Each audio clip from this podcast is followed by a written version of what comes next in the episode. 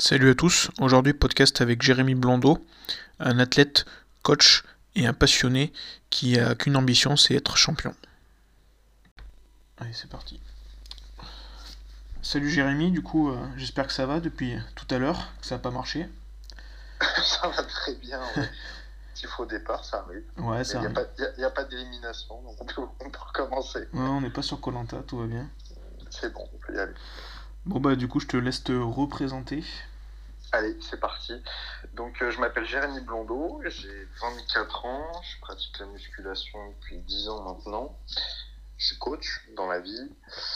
Euh, j'ai été champion de France euh, 2017 junior IFBB en bodybuilding. J'ai fait plusieurs compétitions aussi. Euh, et puis en objectif, j'ai des objectifs professionnels dans ce milieu. J'ai plusieurs casquettes aussi, puisque je travaille avec Bart Nutrisport dans les compléments alimentaires. Euh, On a créé notre propre gamme de compléments. Donc un peu touche à tout et un peu une vision euh, holistique dans ce milieu du fitness qu'on va parler, euh, qu'on va parler aujourd'hui. Ok. Euh, du coup, comment t'es arrivé dans ce milieu du fitness justement? Bah ça, je l'expliquais dans une de, dans ma première vidéo YouTube sur mon parcours où au final, j'ai j'ai toujours été sportif.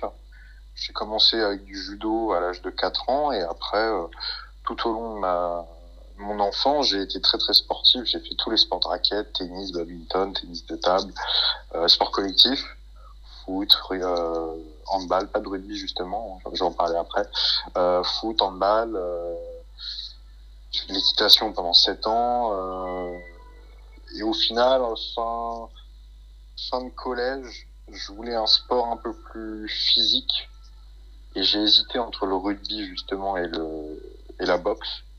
Ouais. Et j'ai choisi la boxe parce que mon caractère de compétiteur et de mauvais perdant dans les sports collectifs, c'était pas super compatible.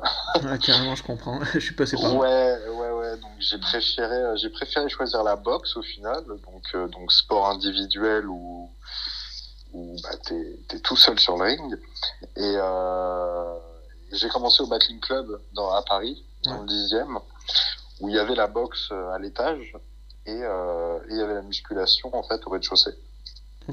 Donc j'ai commencé, euh, je me suis inscrit en juin 2010. Donc à l'époque j'avais 14 ans. Et, euh, et donc j'ai fait de la boxe pendant tout l'été, j'y allais tous les jours, etc. Et un jour, bah, l'été, tu connais les salles de sport, hein, l'été c'est c'est strictement vide. C'est ça. Et, euh, et je suis descendu, j'ai pris les haltères, j'ai fait des biceps et, euh, et le coach, le coach vient me voir, il me dit mais t'as quel âge? Je dis bah j'ai j'ai 14 ans. Il me dit mais pose les haltères, au vestiaire, tu, tu reviendras quand tu auras l'âge. Et au final j'ai commencé, euh, j'ai commencé en septembre, donc quand j'ai eu 15 ans, avec avec Fred Monpeau à l'époque, Ouais. qui était le qui était le coach de, de la salle. Et, euh, et donc j'ai commencé la musculation comme ça à 15 ans.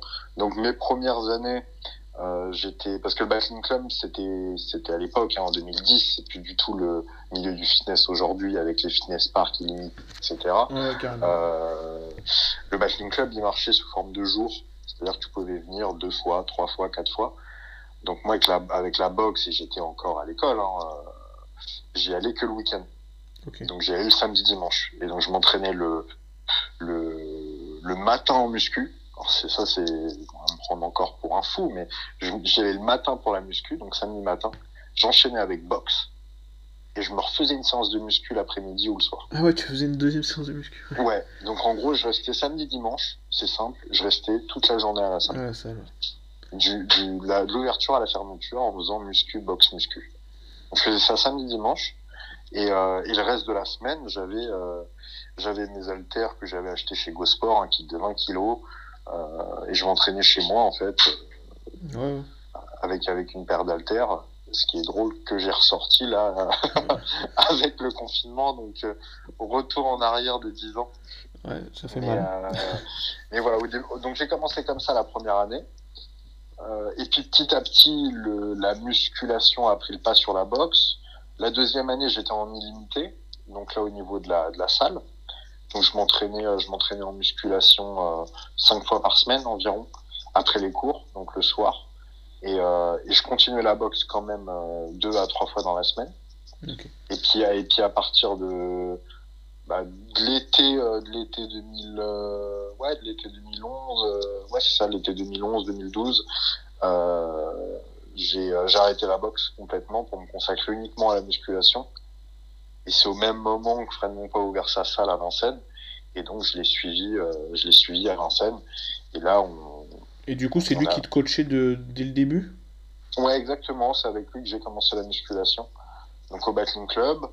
Euh, ensuite, il y a eu un petit temps de latence où, euh, avant l'ouverture de sa salle, du coup, je m'étais entraîné au club de la Nation où lui coachait, donc euh, dans Paris, dans le 20e. et après, on est tous, on est tous allés dans sa salle à Vincennes. Mais en, gros, t'as quand même été suivi dès le début, quoi. Ouais, enfin dès le début. C'est-à-dire que, euh, comme je disais, le, le, milieu du fitness, euh, à l'époque, c'est-à-dire qu'il n'y avait pas vraiment de, de comment ça s'appelle, de, de low cost. C'est-à-dire que même, enfin, dans une salle, il y avait forcément un coach, il y avait forcément un encadrant. C'est ça. Donc, donc au final, euh, quand tu quand allais en salle de sport, tu avais toujours plus ou moins un coach. Tu n'étais pas livré à toi-même comme aujourd'hui. Ouais, ça, s'existait donc, euh, donc il, il me coachait pas de manière individuelle à chaque séance ou voilà, c'était en fait le coach de la salle sur le plateau et, euh, mm. et donc il donnait des programmes à tous les adhérents. Tous les adhérents avaient un programme qui payait pas en plus, c'était c'était fourni euh, dans l'abonnement et c'était c'était voilà, c'était le coach plateau de la salle. Donc forcément, il m'a pris sous son aile et tout parce que j'étais plus jeune. Ouais. Euh, donc on a on a commencé avec toute une petite équipe. Euh, surtout que c'était l'ambiance au Biking Club a été une des meilleures ambiances que j'ai connues puisqu'il y avait le, le grappling et le MMA. Euh, parce que le, le Biking Club est fait avec un avec un tapis central où il y avait de la lutte. Donc maintenant je crois que c'est fini ça. Mais euh, mais donc il y avait tous les gars qui faisaient du grappling. Voilà, c'était vraiment une très très bonne ambiance. C'était une ambiance euh, avec du recul, comme à l'époque dans les années 70 où tout le monde venait s'entraîner, on se vannait, c'était voilà quoi, c'était c'était le spectacle. Mais on s'entraînait dur, hein, on s'entraînait dur, mais ça nous empêchait pas de passer des très très bons moments et, euh, et d'être de pas se prendre la tête quoi. Ouais, mais c'est mon souvenir aussi parce que j'ai attaqué en même temps que toi en 2010. C'est le souvenir que j'ai aussi, tu vois, c'était euh, un coach en, sur le plateau comme tu dis, mais qui était euh, plus Enfin voilà, il faisait pas de programme spécifique à une seule personne, euh, c'était vraiment convivial. Tout le monde se tirait un peu la bourre tout en étant euh, une bonne ambiance et tout. Et ouais, ça a complètement changé que depuis, avec les Basic Fit notamment, les fitness parks et tout ça quoi. Le, milieu du fitness, de toute façon, a évolué. Hein. Ouais, complètement. Beaucoup, beaucoup évolué. Mais, euh, mais c'est vrai que dans mes premières années, moi, j'ai été éduqué avec cette mentalité de, de, de partage et de passion surtout. On, venait parce qu'on on, aimait s'entraîner, on aimait passer un bon moment et qu'on était là pour, euh, pour s'entraîner entre potes, mais pour s'entraîner avant tout. C'était vraiment euh, quand il y avait un gars qui allait faire une performance ou un, un squat lourd ou un soulevé de terre, tout le monde l'encourageait. quoi. C'était vraiment euh, bon esprit, bonne entente et bon esprit surtout. On n'était pas là avec nos, nos téléphones à se dire limite ah, on espère qu'il va se la prendre dans la gueule. Parce qu'aujourd'hui, c'est ça, en fait. Ouais, c'est exactement ça, en plus, ouais. C'est ouais, un peu le problème. Donc, euh, ouais, donc, donc, voilà comment, comment j'ai commencé au final, ça, ça s'est fait. Euh... Et c'est vrai que j'ai toujours été attiré par la musculation. Euh, parce que j'ai toujours été attiré par les super-héros, euh, avec Batman, avec tout, tous ces, ces, ces, physiques super, super développés, avec Dragon Ball Z. Ouais, ça, bah. ça, a bercé, ça, a bercé, mon enfance. Donc euh, avec Hercule chez les Disney. Ouais, ouais, je me rappelle aussi. Donc euh, donc c'est vrai que tout ça, au final, euh, inconsciemment, ça a construit une image du physique masculin développé, quoi. Ouais. Mais c'est t'as pas genre comme comme beaucoup Arnold ou Jean-Claude Van Damme. C'est plus des super-héros virtuels. Bah non, parce que parce que sur sur ces modèles-là par exemple, Fred, Fred lui, son, son modèle, euh, c'était Rocky. Ouais. C'était Rambo, mais parce que Fred, il, a, il avait, euh, il avait l'âge de mon père.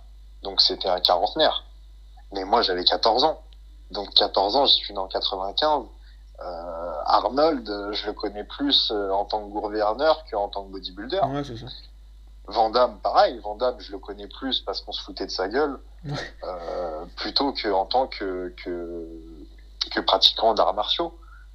Bah même moi, je sais, euh, je sais pas toi, mais la première fois que j'ai vu les photos de, de Jean-Claude Van Damme sur une scène de bodybuilding en Belgique, j'ai halluciné, quoi. Je me suis dit, mais c'est pas vrai, c'est pas possible que ce... Ah non, tous ces gars-là, c'était des, vrais athlètes, hein, mais... Ouais, mais comme tu dis, on les connaissait pas au départ, nous, comme des... Enfin voilà, pour bah nous, c'était l'acteur, comme tu dis, qu'on se foutait de sa euh, gueule. Donc euh, non, moi, bah, en faisant de la boxe, euh, les physiques que, j'aimais, c'était c'était des physiques qui, avec du recul, c'était des physiques très très maigres en fait, parce que je suis pas très grand, je fais 1m73 à peu près, donc pour m'identifier par exemple à Arnold, j'ai jamais réussi à m'identifier à lui. Ouais bah oui, déjà avec la taille. C'est un mec qui fait 1m88, 1m90, c'est pas possible de m'identifier à lui. c'est clair. Donc, euh, donc non, j'avais plus comme inspiration Mayweather, par exemple. Pas ah, Mayweather en boxe. Ouais, mais là, c'est maigre. Euh, mais physiquement, euh, bah, c'était, oui, c'est sûr que c'est un poids plume. Hein. mais j'ai commencé, j'ai commencé la musculation, j'avais, je faisais 57 kilos. Oui, oui, bah oui, puis bon, à 14 ans, tu peux pas non plus. Donc, donc non, non, moi j'ai toujours été, j'ai toujours été léger pas mince, pas, pas mince au sens maigre, hmm. léger. Euh, j'ai toujours été un peu plus volumineux, donc visuellement par rapport à mon poids de corps, même à l'heure actuelle. Mais, euh, mais oui, j'ai commencé la musculation, je fais 1m70 pour, euh, pour 57 kilos. Donc j'étais un tout petit gabarit. Donc c'était, c'est sûr que c'était difficile de, de, de comment de, de, de, prendre comme exemple des mecs comme Arnold qui faisait 1m90, 110 kg. enfin, je sais pas combien il pèse Arnold, mais il doit être aux alentours, oui, des 100 kg. Et, euh, Moi, je crois pas qu'il soit monté à, 110 en compète. Je crois pas. Ouais, je pense à peu près. Euh, ce qui est drôle, c'est que euh, donc j'ai commencé donc réellement la musculation en septembre 2010 et euh, et Fred m'a pris comme modèle pour illustrer le monde du muscle pour un article sur comment prendre de la masse. Ah ouais? En 2010 déjà? Ouais, ouais, en 2010, parce que parce qu'en fait, je suis arrivé, je suis de modèle, j'ai encore les photos, j'ai encore le magazine. Et, euh, et ce qui est drôle, c'est que ouais, je suis, je suis rachitique quoi, par rapport en fait aux, aux, gars que tu pouvais voir dans des flex, dans des, dans des muscles fitness. Et, euh, et surtout, c'était septembre, donc c'était, je crois, l'édition qui parlait du pré-Olympia. Donc ça présentait un peu les athlètes qui avaient à Olympia. Ouais. Donc, euh, tu vois, t'imagines, voilà, t'imagines un peu le contraste. Et, euh, et pareil, la réaction de ma mère euh, de, de voir des Jay Cutler, euh, de voir des Phil Hit en première page et de me dire, mais c'est, c'est qui ces gars-là Qu'est-ce que tu fais là toi Ouais, donc ça, ouais, ça c'était, ça c'est des souvenirs qui sont, euh, qui sont assez, assez sympas et, et assez marrants et au final, on se rend compte que ça forge une destinée au final. Bah ouais, déjà quand t'es pris comme ça dès le début, euh, ça t'incite pas à abandonner quoi en tout cas. Ah ouais, moi ça, ça a jamais été, euh, ça a jamais été dans ma mentalité. Dans tous les sports que j'ai fait, je me suis toujours donné à fond. Mais j'ai toujours eu euh, l'intelligence, alors euh, je dis pas ça de manière arrogante, hein, je dis ça vraiment de manière où j'ai pris du recul, euh, l'intelligence de ne pas forcer là où je savais que j'allais pas percer. Donc c'était vraiment quand je chantais que j'étais pas fait pour ça, j'allais pas forcer. Donc à part à part peut-être pour l'équitation où là j'ai arrêté parce que j'en faisais chez mes grands-parents et qu'à un moment, bah, tu vas, tu, vas chez tes grands-parents pour, euh, pour les vacances scolaires, et à un moment, tu grandis, tu grandis, tu grandis, euh, tes grands-parents, tu vas plus les voir à chaque, chaque fois que tu es en vacances. Donc, euh, donc ouais, dans l'équitation, c'est peut-être le seul sport que j'ai arrêté parce que, par, par rapport à l'environnement, quoi, par défaut un peu. Mais, mais sinon, tous les autres sports, je les ai arrêtés parce que, voilà, je voyais bien que c'était pas spécialement fait pour moi. Mais, mais je me suis toujours donné à fond et j'ai toujours été compétiteur. Et quelle que soit la compétition, même si euh, demain on va faire un, je sais pas moi, un ping-pong ensemble, ouais, euh, je vais vouloir gagner et je veux gagner le tournoi de ping-pong. donc, euh, donc moi, ça a toujours été dans ma mentalité, ça, de, depuis tout petit et depuis toujours. C'est une bonne chose. Bah, c'est vraiment ce qui, ce qui, ce qui m'a forgé mentalement et ce qui me forge tous les jours aujourd'hui, c'est que euh, mon rêve, ça a toujours été d'être un champion. Et en fait, la, phrase s'arrête là.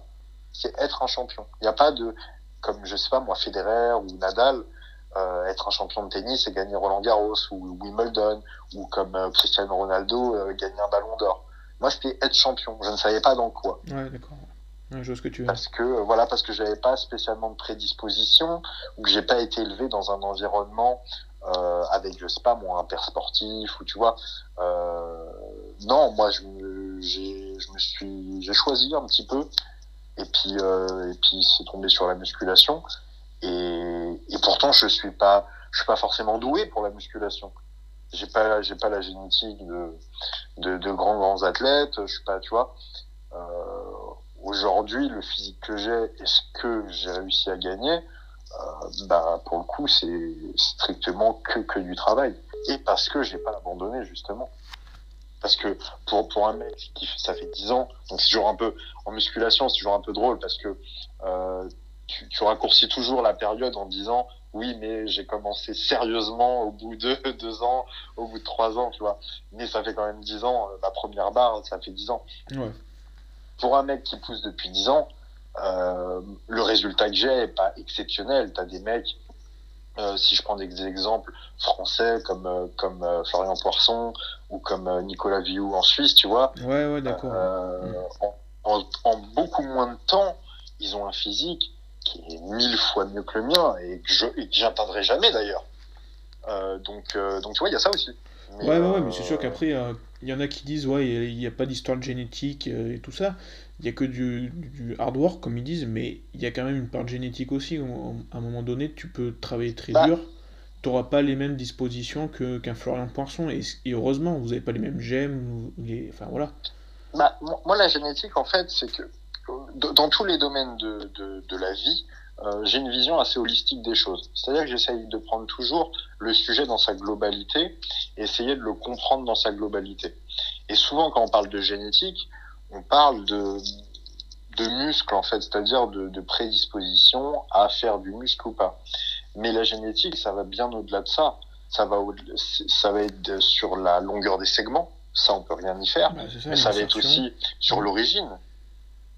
Forcément, si tu viens de tel ou tel pays, tu vas pas avoir les mêmes prédispositions. Quand on voit un mec, tu vois, comme euh, si on prend des extrêmes comme euh, la montagne, Thor, euh, bah, en Islande, des mecs de 2 mètres, d'un mètre 90 qui font son gabarit, t'en as. Ouais, ça. Alors que nous, en France, des mecs comme Teddy Riner, t'en as pas beaucoup. Non, non, non, c'est clair. Donc, donc, donc là-dessus, forcément, le, l'origine, l'ethnie va jouer. Ça, c'est, ça, c'est indéniable. Et après, il y a aussi, quand, moi, je, j'essaye d'extrapoler le terme génétique aussi, comme je te disais, à l'environnement. Si forcément tu, tu nais, euh, si je prends l'exemple par exemple de Kobe Bryant, qui a, qui a vécu donc avec son père qui était, euh, qui était euh, basketteur professionnel et qui l'a suivi partout, forcément ça te forge à être basketteur professionnel. Il y a aussi ça qu'il faut prendre en compte. Alors que si tu prends d'autres gars qui sont devenus, euh, euh, devenus athlètes sur le tard, bah, tu, tu sais pertinemment qu'ils vont pas avoir la même carrière qu'un mec qui a commencé quand il avait 4 ans. Parce que forcément, quand tu commences et que tu as 4 ans, par rapport au mec qui, qui commence quand il a 18, tu as déjà 15 ans d'avance.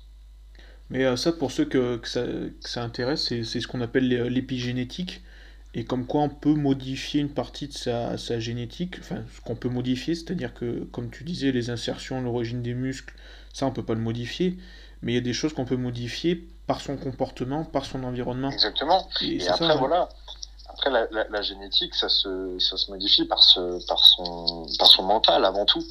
C'est avant tout une question de mental, une question de, de mindset, de, de, faire les efforts, etc. Bah, si on prend euh, l'exemple euh, le plus basique par rapport au monde du fitness, c'est euh, la phrase que tu entends, je pense qu'en tant que coach, que tu as déjà entendu aussi, hein, c'est J'ai jamais vu mes abdos, moi, de façon. Oui, mais bah. bon, tu t'en étais jamais donné les moyens jusque-là aussi. Tu vois Il y, a ça, il y a ça, c'est que, en fait, le problème de la, de la, Le vrai problème de la génétique, c'est que on, réfléchit toujours en se comparant aux autres. C'est-à-dire, au lieu de prendre soi, donc cette personne, et essayer d'analyser donc sa génétique propre à soi-même, on se compare toujours à quelqu'un d'autre en se disant j'ai pas la génétique par rapport à, lui, par rapport à un tel ou voilà. Euh, mais quand moi je regarde, parce qu'après il faut un peu de recul forcément, mais quand ça fait 10 ans que tu fais, tu fais un sport ou que tu pratiques quelque chose, euh, tu as du recul, tu as de l'expérience. Et moi quand je regarde mes photos d'il y a 10 ans, même avant, euh, bah, j'ai toujours la même veine, j'ai toujours la même insertion de biceps, la forme est strictement la même strictement la même. Quand je prends les photos de ma première compétition en biceps cage et que je vais faire un biceps cage là à l'heure actuelle, il y a 25 kilos de différence, mais le muscle a strictement la même forme. Donc ça, en fait, euh, faut en prendre conscience, puis il faut l'accepter il y a un moment. Ça, c'est ça, c'est assez drôle parce que, euh, comme je te disais, une de mes premières inspirations, euh, donc où, à, laquelle je voulais ressembler, c'était euh, c'était Mayweather. Euh, et après, euh, quand je me suis vraiment intéressé au bodybuilding, euh, forcément, comme, comme j'étais comme j'étais avec avec Fred Monpo, c'était le bodybuilding naturel, c'était Musclemania. Donc, j'ai pas tout de suite été éduqué à à Olympia, à tous ces grands, grands champions, on va dire au bodybuilding extrême et moderne. Et, euh, et, donc forcément, une de mes premières figures, ça a été Ulysse, Ulysse Junior, qui pour moi était, euh, était le, la perfection euh, en termes de physique. Et je pense que d'un point de vue physique et d'un point de vue génétique, c'est certainement un des meilleurs physiques. Euh, je pense que génétiquement, ouais. Voilà, c'est strictement incomparable. Mais bon, c'est pareil, derrière, on en revient un peu à la même chose aussi. Ça fait combien de temps qu'il s'entraîne qui, bien sûr, qui, qui vit ça comme ça? Bien sûr. Mais il y, y, a aussi, et ça c'est assez marrant parce que euh, du coup moi je voulais ressembler à Ulysse. C'était mon but. Et c'est sûr que ça devient compliqué quand même pour toi après. Et, et, et c'était mon but, mais pour moi, en fait, c'est là, et c'est justement comme je te disais avec ce recul que j'ai pris conscience de ça, euh, c'est que je voulais ressembler à Ulysse, et mon père, il me regardait, il me disait, mais tu vois pas qu'il y a un truc euh, différent entre vous deux? Ouais. Je lui dis, bah quoi? Il me dit, mais tu vois pas que c'est un black avec des dreadlocks, tu vois? Tu vois pas qu'il y a, une différence? C'est comme si, oui, moi demain, je voulais être Thor la montagne, ou je voulais Teddy Riner, tiens, encore pire. Ouais, mais. J'ai rien en commun avec lui, à part qu'on est français. Sauf que être français, ça va pas me faire devenir 1m90, 140 kg, et voilà. Donc, en fait, il y avait ça, et j'en étais pas conscient à l'époque. C'était voilà, ouais, mais c'est normal, je un petit peu comme comme euh, comme les filles sur euh, sur Instagram ou quoi qui veulent le, fessier d'un tel. Oui, mais il y a un moment, il y a aussi une question de génétique et tout ça. Donc, euh, je suis pas fataliste discours. C'est là où la nuance est quand même euh, importante. Je suis pas fataliste en disant la génétique est telle quelle et on pourra pas la changer. Non, c'est faux. Mais il y a des choses où je suis né comme ça je suis né Jérémy Blondeau. mais voilà. Et ça, il faut que je l'accepte. Donc c'est un peu, voilà, ton prénom, euh, si tu t'appelles Rodolphe, bah, faut l'accepter. Tu peux le changer. Tu peux le changer, bien sûr. Mais à la fois, la, naïveté du débutant aussi, ça t'a peut-être permis de, de suivre plus, euh, plus inconsciemment euh, Fred Monpo et tout, tu vois. Ah, oui, forcément, parce que comme je te disais, au début, on était vraiment dans un cocon. C'était vraiment une bulle il n'y avait pas grand chose qui euh, qui euh, qui nous atteignait parce qu'en fait on, était euh, ouais on était on était sûrement naïf et on était sûrement un peu ouais, on était dans notre bulle en fait. La naïveté c'est pas forcément négatif hein, de toute façon donc ah non je pense que je pense qu'il faut être naïf pour un peu comme comme pour avoir du succès je pense qu'il faut oui il faut échouer. Ouais, donc ouais je pense qu'il faut il faut avoir été naïf il faut avoir été pris un jour pour un con pour forcément euh, ne, ne, plus euh, ne, ne, pas faire deux fois la même erreur ou euh, et d'ailleurs j'appellerais même pas ça une erreur mais plus une expérience. Ouais, ouais c'est donc donc donc voilà donc ça ça a été mes débuts du coup, t'es arrivé comment aux compétitions? Parce que là, tu t'entraînes avec Fred Monpo, à 14 ans, t'es déjà dans le monde du muscle. C'est logique en fait de faire des compétitions, ça t'est venu, et en plus avec la, bah. le mindset que t'as en fait, c'est pas venu tout de suite. C'est-à-dire que c'est, ça a été un petit peu un, concours de circonstances ou c'est le cas de le dire, euh, où en fait, du coup, je, donc je, je commence la musculation fin troisième. Ouais. Donc, donc pendant les grandes vacances, je passe au lycée, donc lycée général à Turgot à Paris. donc mon année de seconde, donc je la fais, je la fais tranquillement, voilà. Ensuite, à partir de la première, euh, je vais donc à Vincennes euh, chez Fred. Et je me souviens très bien, c'est que l'année de première, euh, ouais, c'était la première, j'ai raté la rentrée parce qu'on montait la salle. Ouais, quand même. ouais, ouais, je suis pas allé à la rentrée parce qu'on on montait les machines et tout. Et donc je me suis dit, vas-y, c'est bon, c'est pas grave, c'est la rentrée, j'irai demain. Donc, donc voilà. Et en fait, à partir de la première, du coup, euh, je m'entraînais chez Fred. Et ce qui s'est passé, c'est que on a donc Fred concourait chez Musclemania mm. et on a organisé tous ensemble en 2012, en octobre 2012, euh, la première année de Musclemania en France.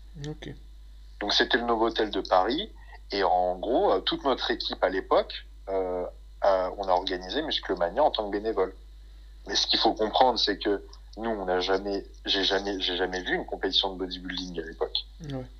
Je sais même pas ce que c'est. Et donc, euh, donc, on a organisé ça. Et franchement, c'était, c'était pas dégueu, hein. c'était pas dégueu. Et euh, c'est la compète où il y a cet animal et, euh, et Julien qui font la, la compète, je crois. non, ça justement, ça c'est l'année dernière, l'année, l'année d'après, l'année d'après où moi j'ai concouru. Ok, d'accord. Et en, 2012, euh, c'est l'année où Nassim a concouru. Ok, d'accord. Et pour la petite anecdote encore, ça c'est aussi assez drôle, c'est que je m'étais acheté un costard chez Zara et tout pour l'événement, histoire d'être présentable, quoi, parce qu'on faisait partie du staff. Et euh, Musclemania, du coup, en physique, tu avais trois passages. Un, euh, un en tenue euh, sport, un en tenue de soirée, et un, euh, je sais plus quoi, en tenue façon sportive ou un truc comme ça. Et Nassim avait la même veste que moi pour sa tenue de soirée.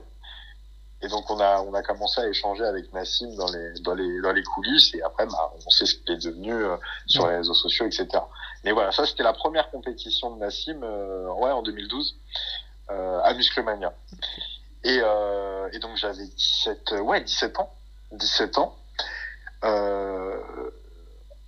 et en gros je vois je vois tout le monde sur scène et c'est vrai que ça me fait rêver ça me fait rêver. Et à, la fin de la compète, on, se dit que l'année d'après, bah, ce sera ce sera nous qui, serons sur scène. Et, euh, donc on a on a laissé l'organisation. Après ça a été euh, ça a été sais plus qui, je Anthony Bessala qui s'en est occupé. Et, euh, et du coup j'ai fait ma première compétition en 2013. Et là c'était à la Cité des Sciences euh, euh, à Paris. Ok. Et, là cette année oui, et là cette année il y avait par contre Julien Julien. Ok. Cette première compète, tu l'as vécu comment du coup? Bah, c'était vraiment génial parce que il y a eu beaucoup de monde d'ailleurs sur cette première compète. Il y avait, euh, il y avait Dylan Duriez, euh, donc qui était dans ma catégorie. Il y avait Florian d'Horizon qui a gagné ma catégorie. Euh, donc c'était assez marrant. Euh, faudrait que faudrait que je me remémore un petit peu tout ça, mais ouais, il y avait pas mal de monde qui aujourd'hui sont des figures du, du fitness. Euh, et même en 2012, en 2012 quand on l'a organisé, on voit un mec pareil d'un mètre 90 dans les vestiaires, euh, dans, même pas dans les, dans, dans les backstage, euh, qui fait une séance photo, etc. Et en fait, ce gars-là, c'était Simone Panda. Mais Simone Panda, à l'époque, était strictement inconnu. Et l'année d'après, un an plus tard, il avait un million de followers sur Facebook. Et c'est lui qui m'a remis la coupe. Euh, voilà. Mais c'était pareil, c'était les débuts de, c'était les débuts de, de, de Simone Panda. Euh, je me souviens aussi à l'époque, donc c'était en 2012-2013, quand je préparais Musclemania, euh, on discutait avec Nathan Monzango sur Facebook, ouais. donc qui a, qui a, participé lui deux ans après. Euh, donc voilà, au final, tu vois, c'est à l'époque c'était c'était le début un petit peu de tout le monde, hein, euh, donc c'était c'était c'était bien. Et c'est vrai que c'était très euh, très excitant cette première compétition. Euh, tu sentais que c'était vraiment le la veille, c'était vraiment c'était vraiment tendu au sens euh, excité quoi. Ouais. Mais on a envie de monter sur scène, c'était c'était la première quoi. Et Fred n'était pas là, n'était pas venu. Donc, donc on était un peu livré à nous-mêmes. mais j'avais préparé bah, mon, posing de Musclemania, il est sur, il est sur YouTube. Et Musclemania, tu avais le droit à des artifices. Donc j'avais, j'étais allé avec mon père dans un, pour louer des costumes qu'il loue d'habitude dans le cinéma. Donc j'avais loué le, casque de gladiateur, j'avais loué une cape, un trident. ouais, non, j'avais vraiment préparé mon truc. Mon, posing, ça faisait, ça faisait des mois que je le préparais. Donc il y avait une vraie, vraie préparation, tu vois, dès le départ. Hein. Et pourtant, j'avais 18 ans. Et, euh, et en plus, euh, c'est vrai que je viens de me rappeler de ça, euh, alors que c'est primordial dans mon parcours, c'est que autant quand j'ai commencé la musculation, j'ai jamais été complexé. Ça n'a jamais été un complexe. Ça, comme je te disais, mes inspirations, euh, euh, c'est vraiment mes inspirations qui m'ont fait débuter la musculation. Je n'étais pas du tout complexé par mon physique. Euh, mais par contre, euh, à la puberté, donc vraiment la puberté, donc 16 ans à peu près, euh, bah, tu as une poussée hormonale. Donc tu as vraiment la testostérone qui, qui augmente, qui augmente. Et, euh, et j'ai fait de la gynécomastie. Et, et elle est restée, moi. moi, à l'époque, ça m'avait terriblement complexé, mais vraiment terriblement complexé. On se rend pas compte, mais euh, mais pendant plus de deux ans, je resté en pull. Ah J'étais constamment en pull. C'est-à-dire que quel que soit le temps, il pouvait faire 35 degrés dehors, j'étais en sweat à capuche. Et j'évitais tous les miroirs. Chez moi, je me suis pas regardé dans un miroir pendant ouais, plus de deux ans. Et la première fois que je me suis regardé dans un miroir, et c'est Fred, c'est Fred qui un jour me dit ouais, euh, euh, il, voulait pas m'en parler au début. Enfin, il était, tu vois, il voulait pas que ça me, que ça me perturbe psychologiquement. parce qu'on, ouais, on, on, me taillait un petit peu, mais c'était au battling, mais c'était pas méchant. C'était en mode euh, ouais, tu pointes ou tu vois des trucs comme ça. C'était, c'était pas méchant. Mais moi, ça me complexait un peu quand même. Et euh, parce que j'en étais conscient. Et je disais à mes parents, mais j'ai une boule, j'ai une boule, j'ai une boule, tu vois, c'est relou, ça me, ça me, ça me saoule, quoi. Et, euh, et au final, Fred, il m'a dit, attends, je vais te donner le numéro de, du, d'un chirurgien que je connais, etc. Du coup, j'ai pris rendez-vous en juin, euh, juin 2013. Et, euh, et ça s'est fait très rapidement. On a fait un, un, traitement à la prolactine, donc pour baisser la prolactine, parce qu'elle était assez haute. Euh, au final, ma prolactine est redevenue à la normale, sauf que j'avais toujours la glande. J'avais toujours la glande mère et donc euh, j'avais toujours la gynécomastie. Elle aurait été euh, bah, à vie, en gros. Donc je me suis fait opérer en trois jours après mon anniversaire. Donc c'était le, le 8 août. Je me souviens. Mon anniversaire c'était c'était un lundi et je me suis fait opérer ouais, un jeudi. Et donc je me suis fait opérer comme ça dans la journée. Et c'était juste avant la compète ça du coup? C'était trois mois avant. La compétition, c'était mi-octobre. Trois mois. Ouais, ça fait pas beaucoup. Hein. Ah bah non, ça fait pas beaucoup. Ça fait pas beaucoup du tout. Euh, du coup, juste après, j'avais un, un, espèce de corset pour me maintenir et pour me plaquer la, les pecs. Euh, je me suis opéré le jeudi et le lundi, je m'entraînais.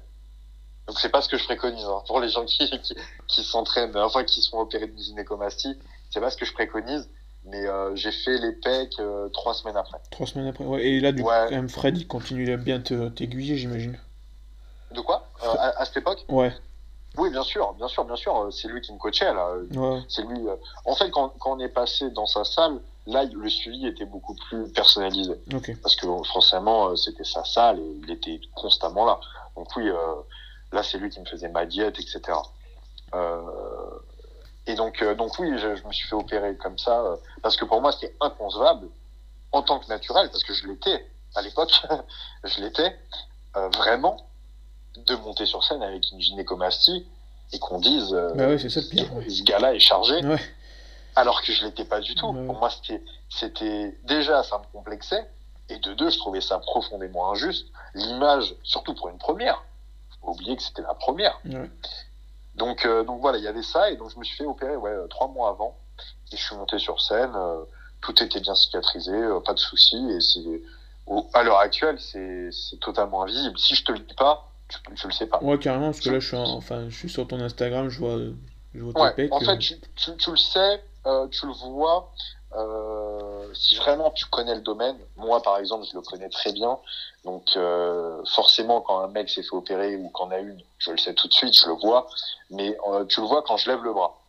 Quand je lève le bras, en fait, au niveau du pec, mon pec a pas de continuité. Il y a une espèce de trou au niveau du téton. Et donc voilà, c'est le seul moment où tu peux le voir dans toutes les poses en biceps cage. Ouais, parce que là, je suis sur un biceps cage, ça se voit pas. Donc. Biceps cage, tu le vois pas du tout. La cicatrice est, est parfaite. Euh, D'ailleurs, quand en, en boutique, euh, quand, quand j'étais en boutique, euh, j'ai conseillé à un, un client d'aller mon chirurgien, etc. Il s'est fait opérer. Donc, euh, ouais, c'est totalement invisible et, euh, et euh, comme je te dis, si tu, si je te le dis pas, tu, c'est pratiquement impossible de le savoir. Donc ça, c'est pour voilà, c'est le petit secret, le petit secret du jour. donc, euh, donc ouais, dans Musclemania, euh, expérience euh, vraiment, vraiment superbe. Il y avait mes parents, il y avait, il y avait tout le monde, quoi. C'était vraiment, bah, il y avait, c'était sur Paris. Donc forcément, les gens que je connaissais étaient venus me voir. Et puis Musclemania, faut aussi me remettre dans le contexte à l'époque. Euh, c'était un, un, vrai, vrai show. Ouais, c'était un show. C'était le show. C'était vraiment le show, quoi. C'était euh, c'était un grand spectacle. C'était super prestigieux, hein, Musclemania. Donc euh, le côté sportif et être pro Musclemania était, je vais pas dire aussi important qu'être pro IFBB, mais sur les réseaux sociaux et même dans, dans l'inconscient des gens, être pro Musclemania, ça avait, euh, bah, ça avait une, une valeur exceptionnelle. Euh, Julien Calaghirini, Stan et tout.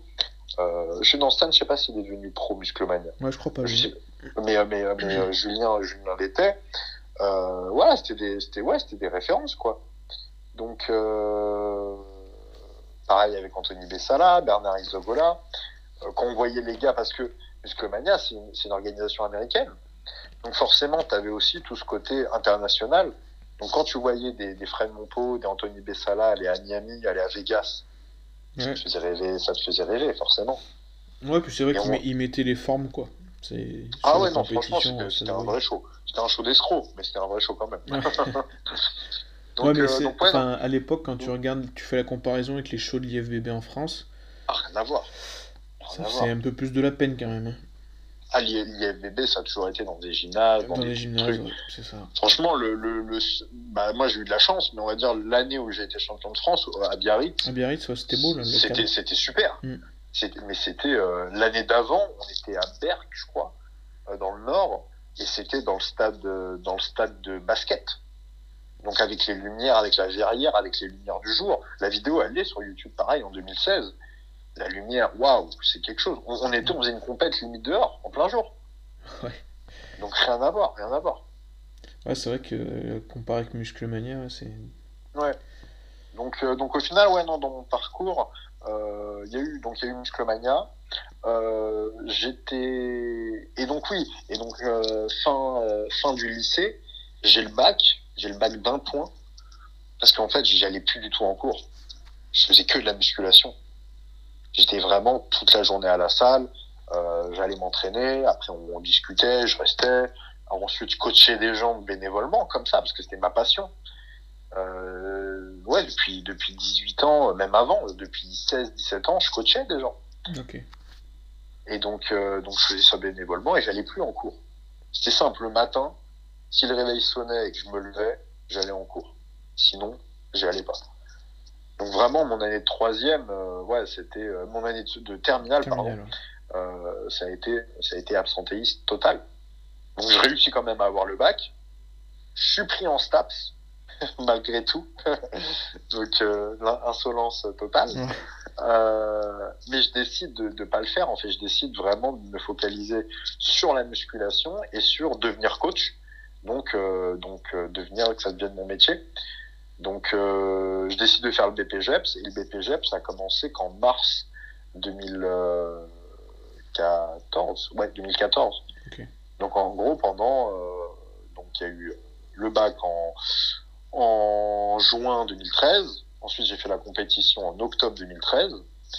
J'ai enchaîné avec des petits boulots, etc., jusqu'à commencer la formation du BPGEPS en mars 2014, où j'ai été diplômé après début 2015. Ouais, ouais, tu vois, ça, ça s'est enchaîné comme ça, en fait. Ça a été, euh, ça a été, moi, à la base, je voulais pas du tout, enfin, c'était pas mon but d'être coach. Je voulais être avocat. Ah oui, d'accord. Donc, euh, donc, euh, tu vois, j'étais pas du tout prédisposé, prédisposé à faire, à faire ce type de parcours. Mais, euh, mais ça s'est présenté comme ça à moi. Et, au final, bah, aujourd'hui, j'en suis très très heureux, quoi, parce que c'est ma passion, je vis ma passion. Et comment tes, tes parents et tes profs de l'époque, ils ont, entre guillemets, vécu le fait que tu passes de terminale à, à BPGEPS Bah, ce qu'il faut comprendre, c'est que, comme je te disais, dans ma mentalité, j'ai toujours été un. Enfin, je suis toujours un gagnant, en fait, et je suis très solitaire et indépendant. Et là-dessus, par rapport au cours, par rapport au lycée, euh, forcément, tes parents, ils sont derrière toi, ils essayent quand même de, de, de faire un peu la police, quoi, de, de regarder tes notes, voilà. De... Et, euh, et moi, j'étais clair, en fait, avec mes parents, et j'ai dit clairement à ma mère, euh, tu me laisses gérer je t'occupe pas de, de, de, mes notes, tu, me fais confiance, fais-moi confiance, tu me laisses gérer. Et donc, à partir de 14 ans, je faisais ma nourriture tout seul. Euh, forcément, j'avais pas de rentrée d'argent, donc mes, mes parents m'achetaient les courses. Mais, mais, mais, en fait, je, je, faisais déjà tout tout seul. Donc, j'avais mon ma diète, je faisais, je préparais à manger tout seul, je gérais mon emploi du temps tout seul. Euh, donc voilà, j'ai été j'ai été indépendant, pas autonome, mais indépendant euh, très vite, très vite tout seul. Donc, euh, donc ma mère au début et mes parents euh, sur les sur la première année de musculation étaient quand même allés voir Fred, voilà, histoire de, de, de voir si j'étais bien encadré, mais comme Fred, comme je te disais, avait l'âge de mon père, c'était c'était pas un petit jeune quoi. Donc euh, donc oui, j'étais bien encadré et au lycée, bah moi j'avais mes gamelles. C'est-à-dire qu'à 10 heures, je mangeais mon poulet euh, en tranches. Euh, en cours, sur des pauses du... Quand il y avait des cours de 2 heures et qu'on faisait une, micro-pause euh, au bout d'une heure, je sortais ma gamelle, je mangeais. Alors j'ai toujours été correct, hein, j'ai toujours, au début de l'année, présenté mon, mon, projet, entre guillemets, au professeur en lui expliquant voilà, j'étais j'étais sportif euh, et que j'avais une diète à suivre et que quoi qu'il arrive, je mangerais, quoi. Donc, euh, et, et, aucun prof, euh, aucun prof ne m'a, ne m'a jamais dit non ou tu vois. C'était ok, t'essayes, voilà, t'essayes de t'adapter par contre. Donc, et je me suis toujours adapté. C'est aussi ça, c'est aussi ça qui m'a forgé aujourd'hui sur sur ma pratique et en tant que coach où je m'adapte constamment parce que j'ai été très vite j'ai très vite été dans cette dans, dans cette adaptation constante. Et toujours avec ouais avec ce regard des autres aussi. Forcément t'es un peu le mec différent. Et j'avais écrit un article là-dessus c'est qu'au début euh, quand tu commences la musculation bah tu ressembles à rien.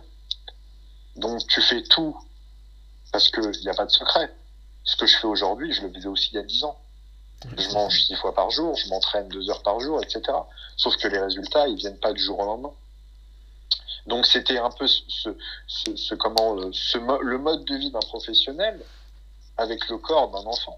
Ouais, mais c'est sûr quoi pour les gens c'est compliqué. Enfin, donc voilà, ça, pas comprendre. Peu, euh, ça c'était un peu compliqué à, à, à comprendre et c'est il fallait être fort mentalement. Il fallait être fort par, par rapport au regard, par rapport au, au, pas aux critiques, mais plus au questionnement, à l'interrogation. Et un peu le la, la, bête de foire au sens euh, le mec différent. Ouais, donc, donc, ça, ça a été super formateur, super, super, euh, ouais, super important je trouve, dans mon éducation. Mais, euh, mais les gens qui me suivent sur les réseaux ou les gens qui me connaissent, ils savent que je suis un vanneur et que je suis un sniper. voilà, et donc j'ai l'œil du lynx.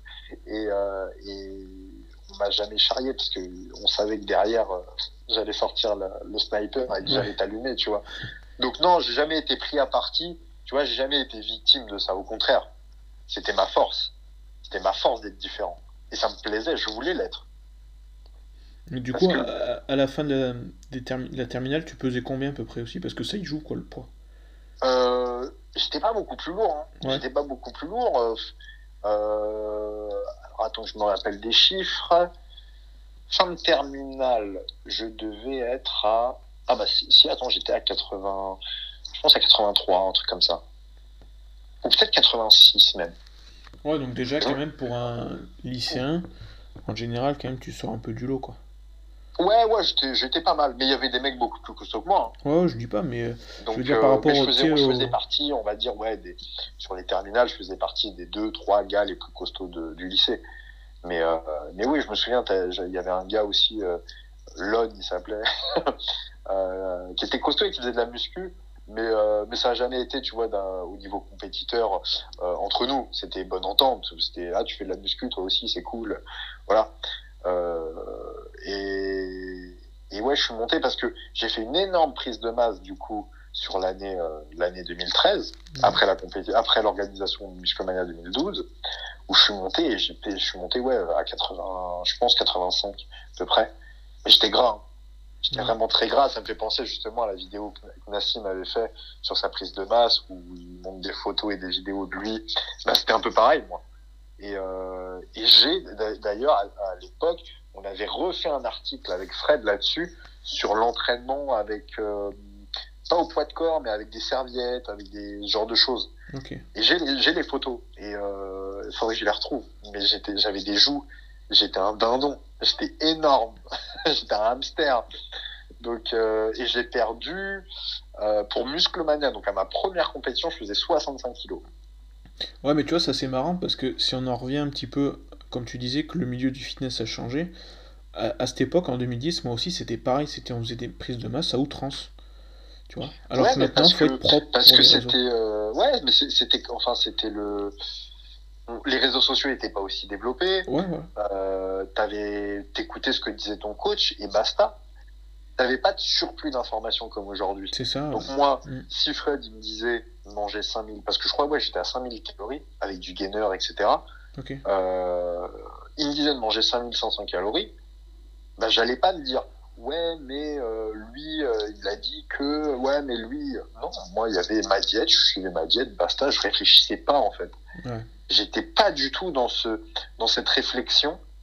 Et, euh, et ça m'a fait défaut, après, sur, le, justement, sur la suite. C'est qu'après, en tant que passionné, j'étais beaucoup trop dans la réflexion. Ouais. Ça, c'est dur. Comme si, voilà, comme si j'avais fait un espèce de, de transfert où pendant toutes les années où je me suis pas posé de questions, même si c'est un peu faux, parce que même à l'époque, je me souviens, je remettais toujours en, pas en cause, mais j'essayais toujours de faire à ma manière.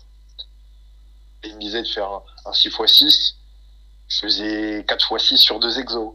Tu vois, c'était, c'était toujours, euh, j'ai toujours fait à ma manière. Là-dessus, j'ai toujours été un, entre guillemets, un artiste et euh, j'ai toujours été un électron libre.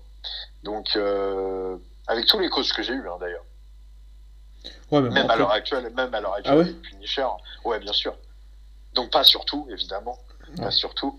Mais, euh, mais oui, j'ai toujours été dans cette, comme je t'ai dit, dans cette adaptation, soit par défaut, en fonction de l'environnement dans lequel j'étais ou quoi, soit par, euh, parce que j'avais besoin d'adapter à moi-même et parce que euh, j'avais besoin de mettre ma patte. Parce que euh, j'ai, ouais, j'ai toujours été comme ça j'aime faire les choses par moi-même. Euh, j'aime faire le truc par moi-même. Quitte à me tromper, si tu me dis il faut faire ça, je préfère le faire à ma manière, me planter, comprendre pourquoi je me suis planté et ensuite revenir sur ce que tu m'as dit. Et à la fin, te dire tu avais raison. Tu vois? Mais suivre le, plan bêtement, alors c'est vrai que c'est là, c'est un peu. Euh, euh, faites pas faites pas ce que je dis quoi. Ah mais complètement. euh, mais, ouais moi moi personnellement j'ai toujours été comme ça. Donc c'est ma nature je le sais je suis comme ça. Euh, j'essaye pas d'aller contre. Alors des fois pour pour, pour le, le, bien de mon ma progression et tout j'écoute et je fais et je comprends par moi-même. Mais c'est assez rare. Il faut c'est vrai que je sais pas c'est sûrement l'inconscient mais c'est vrai que j'ai souvent besoin d'échouer et de comprendre pourquoi j'ai échoué avant de faire la première méthode et de revenir sur, euh, sur ce qu'on avait dit à la base. Quoi.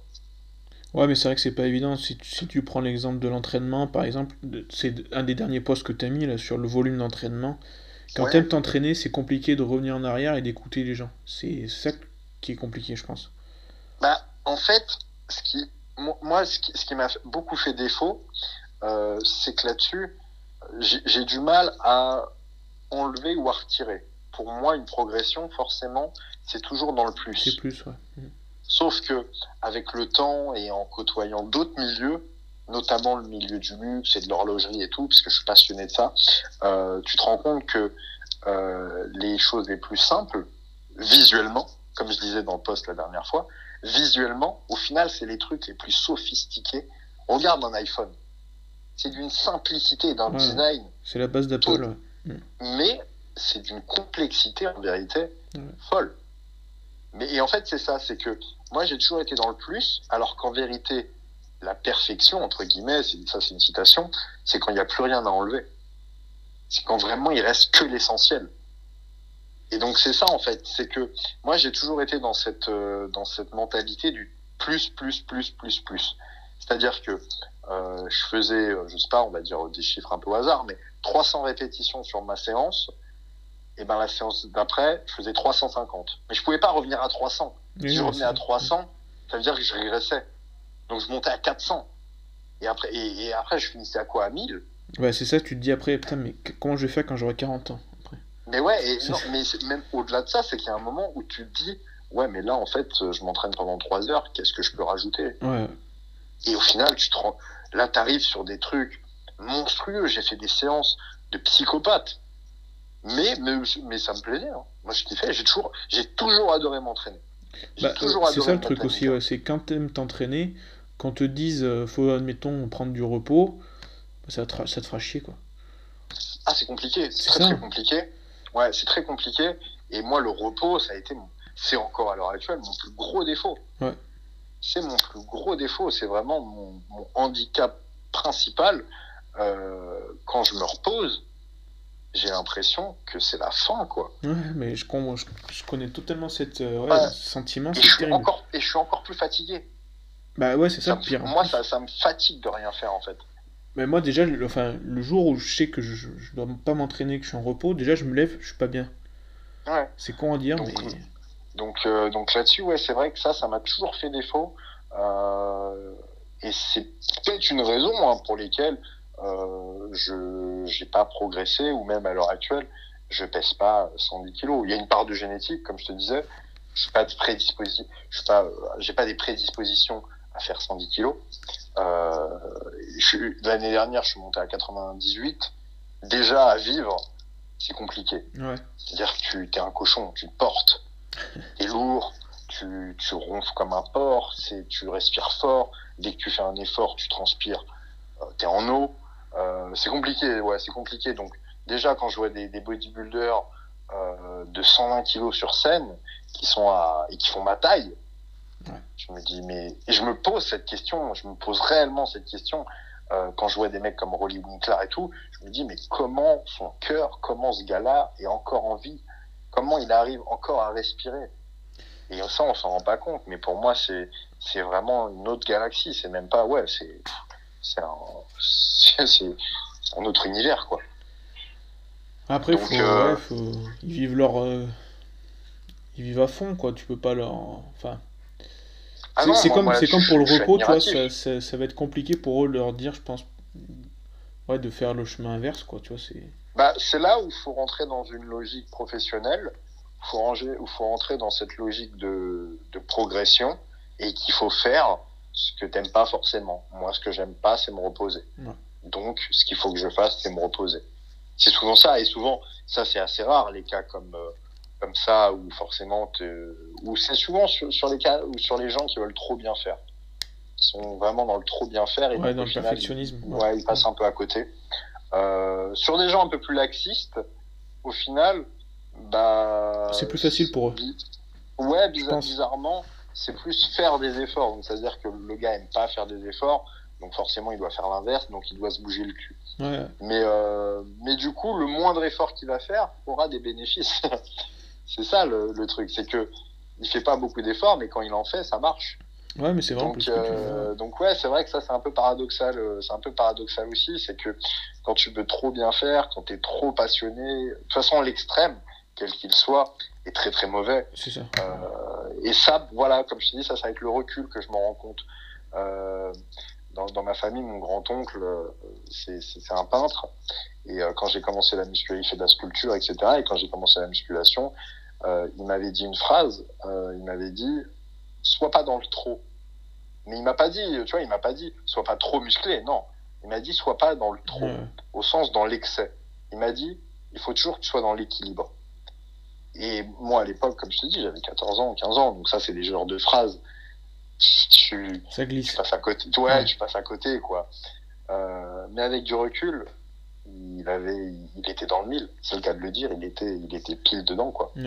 C'est, c'est l'équilibre en fait qui va faire. Parce que moi, je vois la musculation euh, comme, comme un triangle. Et, et ça, je l'ai toujours, je l'ai toujours euh, expliqué à mes élèves ou expliqué avec les gens que je côtoie. La musculation, pour moi, c'est l'entraînement, la diététique et le repos, l'hygiène de vie. C'est un triangle. Et donc, tu peux réussir en ayant deux, deux, de ces trois qui, qui, qui, vont être pas trop mal. Mais pour avoir un triangle équilatéral, il faut que les trois soient au top. Ou, les trois, ou que les trois soient moyens. Mais si tu t'entraînes comme un fou et que tu manges pas correctement et que tu dors pas, bah en fait tu te fais juste plaisir sur le moment présent. Ouais, et ça va être pareil, ça va être pareil pour chaque chaque euh, chaque pilier. La diététique, si tu t'entraînes pas mais que tu manges très bien, bah t'es juste un mec qui mange sain. Ça n'a, c'est bien pour ta santé. Ouais, c'est déjà tu ça. Deviendras, tu deviendras jamais bodybuilder. Et voilà, et à défaut, si tu profites de la vie et que tu es équilibré dans ta vie sociale, euh, ce qui est une très bonne chose, pour moi, c'est ça, pour moi, c'est, c'est super. Mais, euh, mais tu t'entraînes pas et que au niveau diète, ça suit pas, bah, t'es juste un mec cool, quoi.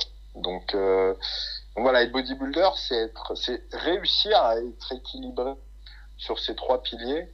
Et, et ça, ça m'a toujours fait marrer. C'est quand on essaye de, de, donner des pourcentages à ces piliers. On a toujours parlé des 70% ouais. diète.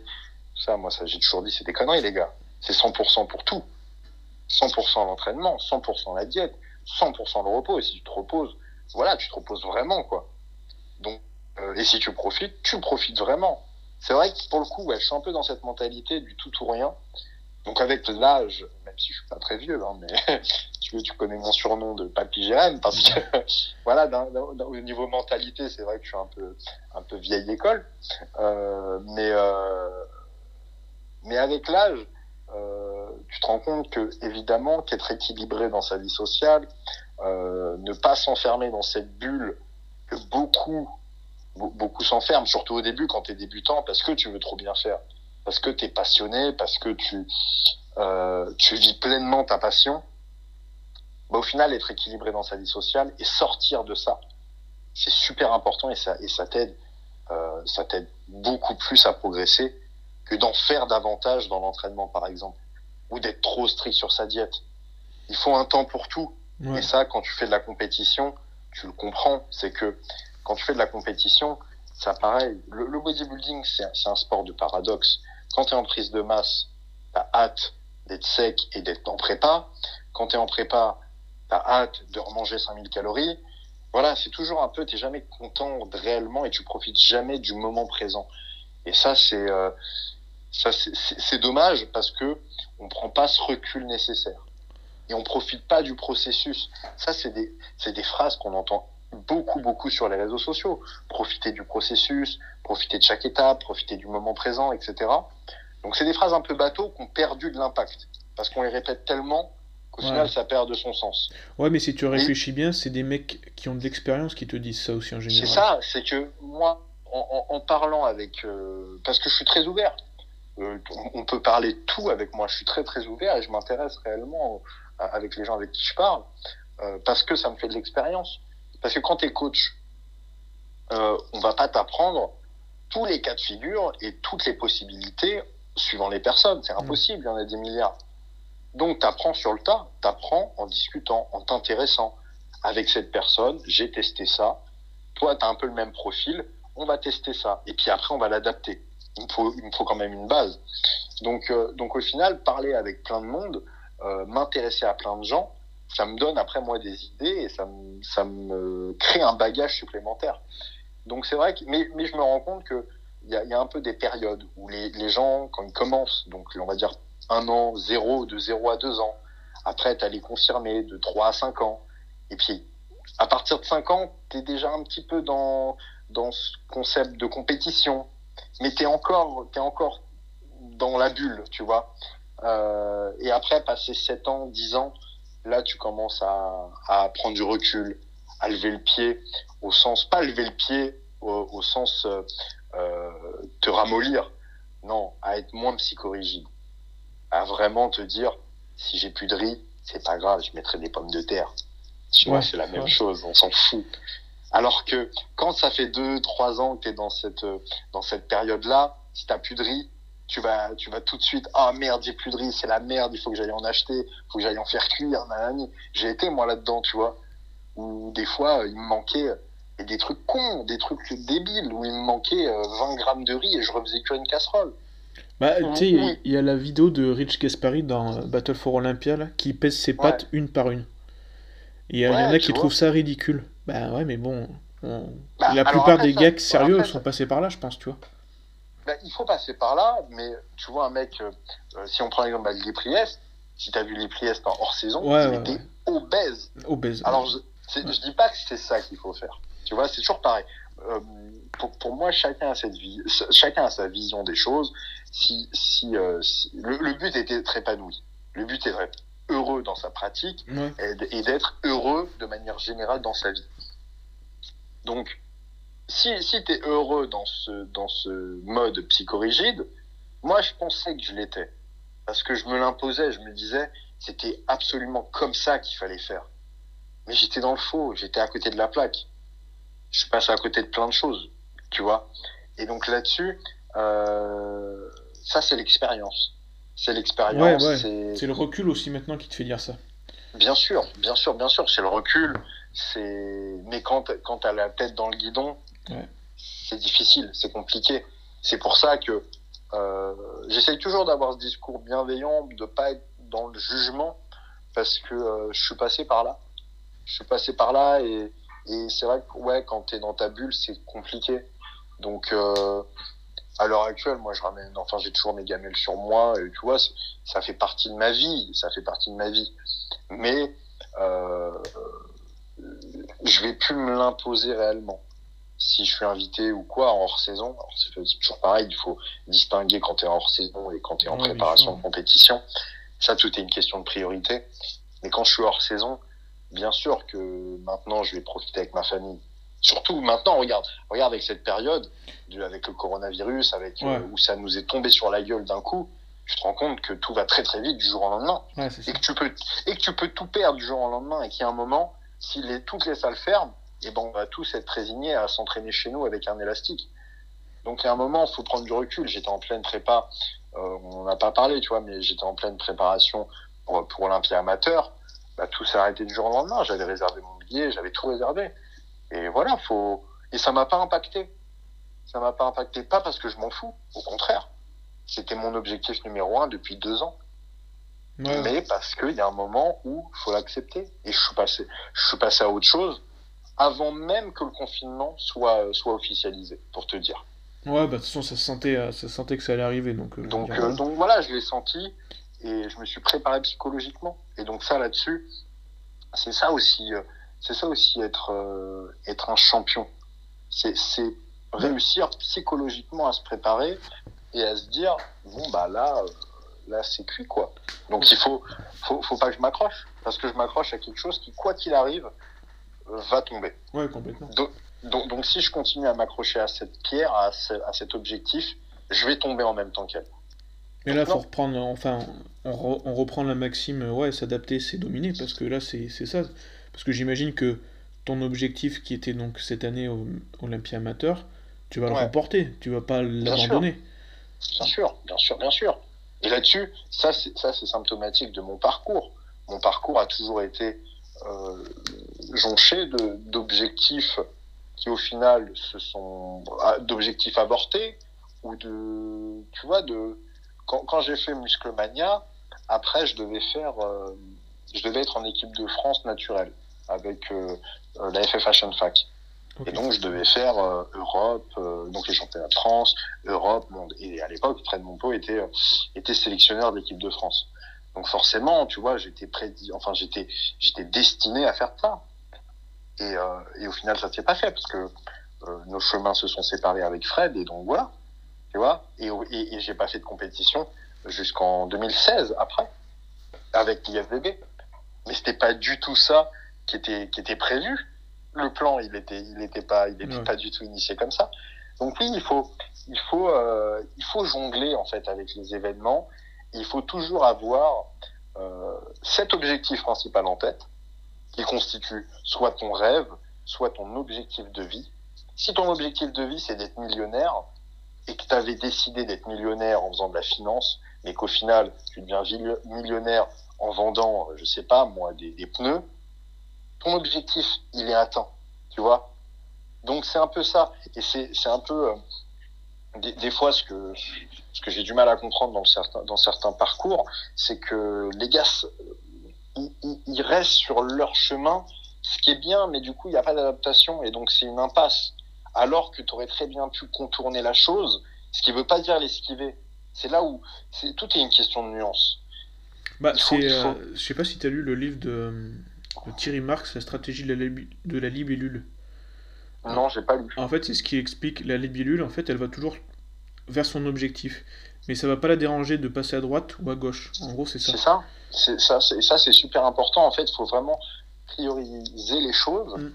Euh, et, et c'est pour ça que euh, je m'entraîne le matin, par exemple, parce que mon objectif de la journée, c'est mon entraînement. Donc, donc tu le priorises. Donc je le priorise et donc c'est la première chose que je vais faire. Parce que moi là-dessus, c'est vrai que je suis un peu, euh, je suis très carré, tu vois. J'aime bien si on me dit 16 heures, c'est 16 heures pile, tu vois, ou même un peu en avance. Donc il y a des choses, j'aime bien, j'aime bien ce côté organisation. Euh, donc là-dessus, ça va, je vais être, je vais pas être bien si admettons j'ai des trucs à faire, etc. J'ai rendez-vous à 16 heures. Euh, et que je vais aller m'entraîner le soir et que je vais avoir une deadline parce que la salle ferme à telle heure. Ouais. Là, je m'entraîne, je vais le matin, euh, j'ai pas d'impératif. Voilà, je fais mon entraînement, je suis focus dessus. Je fais ma séance. Une fois que ma séance est faite, tout le reste de ma journée, c'est du bonus. Et ça, du coup, tu penses que c'est venu grâce à la muscu ou c'était déjà euh, un peu inné chez toi? Ah, c'est inné. Ça, c'est inné chez moi. Quand j'allais en cours, je me levais toujours euh, une heure, une heure avant l'heure. Tu vois, c'était toujours, j'ai toujours été comme ça. Ça, c'est vraiment inné chez moi j'ai toujours été très prévoyant, très. Euh, je suis jamais en retard. Tu vois, ça c'est des choses qui, euh, je suis toujours en avance, mais limite d'une demi-heure en avance. Donc, euh, ouais, j'ai toujours été très prévoyant là-dessus. Quitte à, comme je te disais, dans mon parcours, à être des fois trop prévoyant en essayant de voir trop loin. Mais avec le recul, et c'est toujours pareil, aujourd'hui en tant qu'entrepreneur et en tant qu'investisseur, et voilà, euh, en tant qu'indépendant surtout, bah, j'ai cette vision sur le très long terme qui est aussi super important. Parce que je perds pas cet objectif de vue et je me dis que euh, bah, aujourd'hui j'ai pas pu j'ai pas pu faire Olympia amateur, mais c'est pas grave parce que mon objectif final c'est pas ça. La carte professionnelle c'est une étape, mais mon objectif final final c'est de participer un jour à Olympia. Donc au final que je le que je participe euh, dès, dès ma première année de professionnel ou que je galère pendant 10 ans ou ça se trouve j'y arriverai jamais. Tu vois, c'est il y a aussi cette option et j'en suis conscient. Euh, mais c'est ça mon objectif final. Donc avoir cette vision sur le long terme, c'est aussi très important. Euh, mais toujours avoir aussi ses objectifs sur le court terme et c'est euh, c'est checkpoint un peu comme euh, comme sur comme une Olympiade. Un mec qui se prépare pour les JO, il sait qu'il a 4 ans. Donc forcément, la première année, la deuxième année, les compétitions, ça va juste être des tests, ça va juste être des mises en place. Donc si tu te fais ramasser à chaque compète, c'est pas très grave. Ton but, c'est d'être qualifié pour les JO et de faire un podium aux JO. C'est tout. Donc tu peux perdre tout tant que tu es qualifié. C'est la première étape. Si tu fais le podium, tu as ton objectif. Et on se souviendra que de ça. Mais du coup, euh, est-ce que tu as vu cette, euh, cette opportunité, enfin c'est, ce confinement comme une opportunité, tu vois, un peu la vision américaine des choses. Clairement, clairement, clairement. Pour moi, j'essaye toujours de tirer le positif d'un événement, même dans les plus, dans les plus euh, catastrophiques, j'essaie toujours de tirer cette petite étincelle, cette petite lumière là, comme ça, qui, qui ravive, qui ravive le feu. Parce que euh, même si pour moi il, il a jamais été éteint le feu, hein, tu vois, mais voilà de toujours essayer de retrouver quelque chose qui me motive, euh, qui donne du sens. Et moi le confinement, ça a été l'occasion, ouais, de remettre tout à plat de me reposer aussi. Même si, bon, je me suis entraîné pendant les 55 jours de confinement. Hein. Donc, je le disais dans un post Instagram, j'ai pris aucun, pris aucun plaisir à m'entraîner. Euh, je le faisais par besoin, je le faisais parce que c'est ma routine aussi. Euh, je suis habitué depuis 10 ans à m'entraîner euh, entre 5, ouais, 5, 5, 6 fois par semaine. Donc forcément, ça fait partie de moi, quoi. et là-dessus, là-dessus, ouais, par contre, ça m'a permis de, prendre conscience de pas mal de choses, euh, de revoir aussi ma manière avec Punisher de, de la vision que j'ai de l'entraînement. Donc, on est revenu à l'essentiel, etc. Euh, donc, ouais, pour moi, ça a été deux mois extrêmement bénéfiques, extrêmement bénéfiques. Je le prends pas du tout comme un comme un temps d'arrêt ou comme une stagnation. Au contraire, là, j'ai repris, euh, j'ai repris la, la, musculation en salle. Je suis un peu chanceux euh, où j'ai accès à une salle, mais euh, mes, mes, mes sont strictement les mêmes. Donc, euh, donc ça n'a même pas été une stagnation, ça a été limite pour moi une progression. Donc euh, ouais, j'essaie toujours d'avoir ce regard, ce regard positif des choses. Je pense que ouais, de toute façon, les gens qui sont sans donner les moyens, parce qu'on n'en revient pas à la même chose, la période là, les deux mois, elle a quand même, même, allez, au pire, ça permet de stagner. C'est ça. C'est que je pense que au début, beaucoup de gens ont été dans cette mentalité du euh, euh, non, si, si j'ai pas de salle, je fais rien. Mais quand ils ont compris que ça allait durer plus que deux semaines, ouais. euh, ils se sont dit ah euh, ouais bon on va peut-être faire des pompes tu Ouais, vois c'est ça, ouais. donc euh, alors que moi je, je savais pertinemment que là, quand tu vois la situation il suffit de, de, de comme bah, de prendre du recul tout simplement et tu sais très bien que ça va pas durer deux semaines Ouais, c'est ça. donc tout de suite le, le samedi soir donc le, le confinement a été annoncé le mardi d'après le samedi soir j'ai un élève qui m'a dit si tu veux j'ai un TRX je peux te le prêter Euh, hop tout de suite je suis allé chercher le TRX euh, le lendemain, je suis allé chercher les haltères chez mes parents. Euh, J'avais déjà des élastiques chez moi que j'utilise sur des machines. Donc voilà, j'étais équipé, tu vois. Ouais, tout de suite, comme toi. Toujours action, action, réaction, quoi. J'ai toujours, moi là-dessus, euh, j'ai toujours été dans l'action-réaction. Euh, Punisher euh, en est témoin. hein. Dès, dès qu'il me fait un changement de diète, il me l'envoie à 9h, à 9h10, hop, les gamelles, c'est changé, c'est- c'est c'est plié, quoi.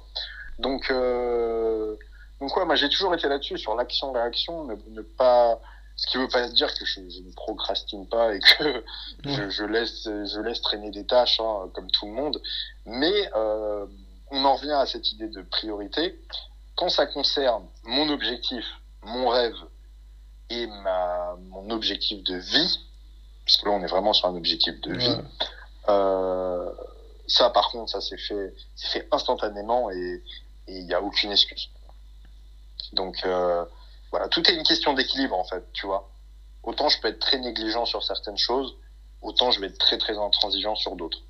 Donc il y a cet équilibre, comme je te disais, un petit peu du tout ou rien, mais avec le temps et avec l'âge et avec l'expérience, j'arrive petit à petit où les extrêmes sont de moins en moins extrêmes, les hauts sont de moins en moins hauts, les bas sont de moins en moins bas, et j'arrive un peu plus à, à être équilibré Ouais, donc là-dessus. ça fait un équilibre. Donc ça, ouais, ouais, l'équilibre, l'équilibre là actuellement, à l'heure actuelle, je l'ai. Donc, euh, donc ça c'est plutôt, c'est plutôt intéressant, ouais. Donc, parce coup, que t'es, t'es serein et euh, épanoui, quoi. L'objectif, ça va être un Monsieur Olympia dans quelques, dans quelques temps alors. J'espère. Après, c'est comme, comme disait un jour euh, Samuel Eto'o, euh, quand t'es mené 1-0, avant de penser à gagner, il faut égaliser. Exactement. Donc moi, euh, moi, avant de penser à Olympia, il y a déjà une carte pro à gagner. Non, non, mais je parlais d'Olympia amateur.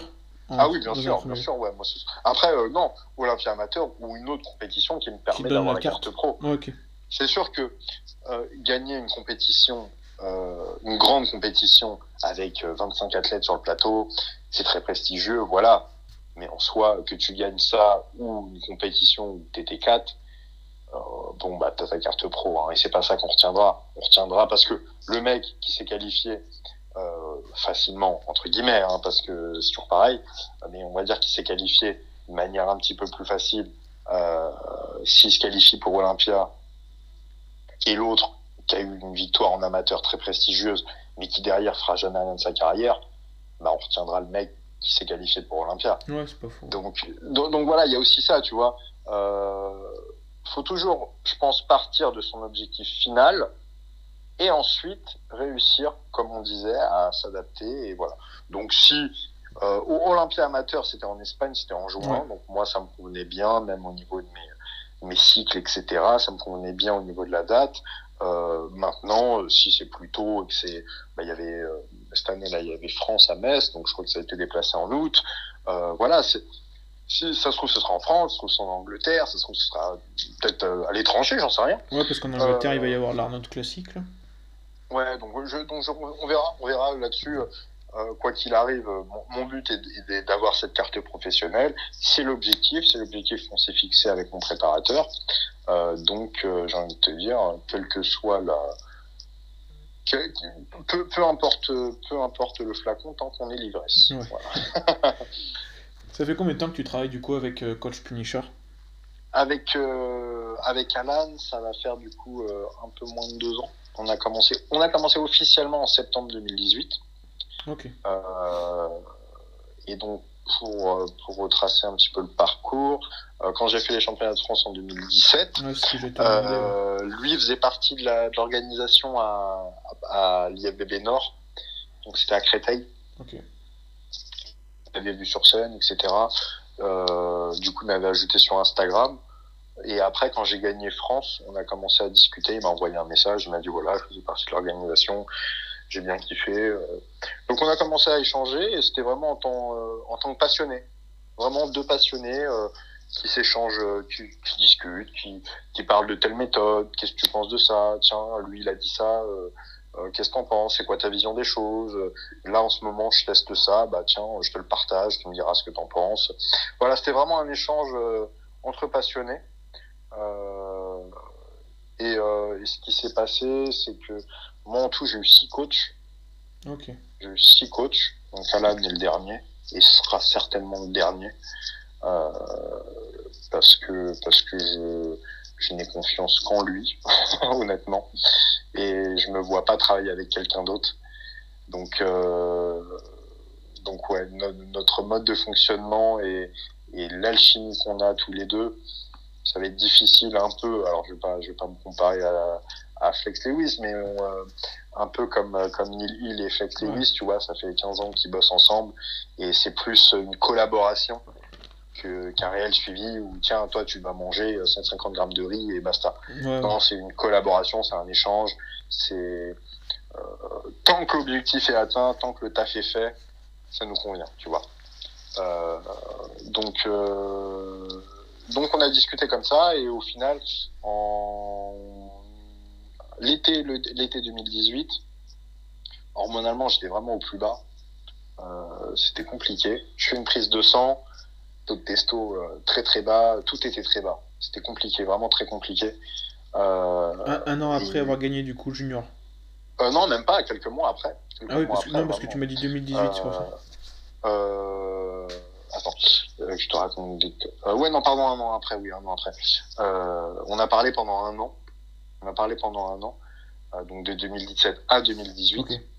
Et, euh, et, du coup, ouais, un an après, j'étais vraiment pas terrible, même au niveau mental, tu vois, forcément, quand, quand les hormones se crachent, se crachent un peu, t'es es un peu dans un mood dépressif, pas bien dans ta peau, es, voilà, et puis musculairement, il se passe, il se passe plus rien. Euh, et donc, j'ai fait une prise de sang. Donc, comme je te dis, les résultats étaient pas terribles je lui envoie et il me dit euh, waouh c'est vraiment pas top hein. Euh. et je dis bah moi j'avais prévu là de reprendre euh, de reprendre en septembre. Il me dit surtout pas. Surtout pas. C'est si tu fais ça là tu t'atteins un point de non retour et ça y est c'est fini. Tu tu ruines tu ruines tout quoi. Donc je lui dis ok bah très bien. Bah dans ce cas tu me suis. Ça, ça, aussi, ça faisait combien de temps là que t'étais euh, quand t'as fait ta prise de sang que t'étais off one? Euh, j'étais off, j'étais off. T'étais off, ouais, c'est ça. Ouais, ouais j'étais off. Et, euh, et donc je lui ai dit clairement, bah ok, bah tu me suis. Je lui ai pas vraiment laissé le choix en fait. C'était, euh, bah maintenant tes conseils, ça va devenir des, des ordres entre guillemets en tant que coach quoi. Donc euh, parce que c'était la personne la plus calée que je connaissais, c'était la personne avec qui j'échangeais euh, le plus et que je trouvais la plus intéressante aussi j'apprenais vraiment et nos échanges, c'était des vraies discussions euh, super intéressantes sur des sujets de fond, tu vois. Euh, et, euh, et, donc voilà. Et donc on a commencé comme ça. Il m'a dit ok, pas de souci. Et à partir du moment où je lui ai expliqué euh, ma mentalité, ma vision de voir les choses, mon rêve, à partir du moment où je lui ai dit mon rêve, c'est d'être professionnel et c'est d'un jour participer à Olympia, là, il a vraiment compris euh, il vraiment. Euh, on a vraiment eu cet objectif, tu vois, ensemble. Donc mon objectif, mon rêve est devenu le sien. Et ça l'est depuis deux ans et, et on, oui, on fera tout pour l'atteindre quel que soit le prix, entre guillemets. Ouais. Et du coup, euh, quand t'es quand t'as craché, comme tu dis là, t'étais suivi à ce moment-là ou pas? Ouais, ouais, je t'ai suivi. Je t'ai suivi, c'est pour ça que je te dis que euh, j'ai confiance qu'en lui, parce que... Euh, T'as fait la mauvaise expérience, entre guillemets. Ouais, j'ai, en fait, j'ai fait le tour. J'ai fait le tour. Chaque coach que j'ai eu m'a apporté quelque chose. Euh, et ça, j'en suis très reconnaissant parce que ça fait partie de mon histoire, ça fait partie de mon, mon parcours. Alors comme, comme on disait là, tout à l'heure, certains ont un seul coach, comme Florian Poisson avec Patrick Tuor. Dès le départ, hop, tout de suite, ils trouvent chaussures à leurs pieds. Euh, moi, j'ai pas trouvé chaussures à mon pied tout de suite. Euh, mais ça m'a servi d'expérience et aujourd'hui dans ma dans ma façon d'aborder les choses, dans ma façon de coacher, etc. Ça m'aide beaucoup parce que j'ai j'ai des multiples visions et j'ai une multiple façon de voir et d'appréhender les choses, euh, notamment par euh, différents échecs, tu vois. Donc, euh, donc bien sûr, j'ai été suivi et, euh, et Alan, Alan c'est le seul professionnel qui connaît son sujet. Ouais. Là-dessus, euh, il connaît réellement son sujet.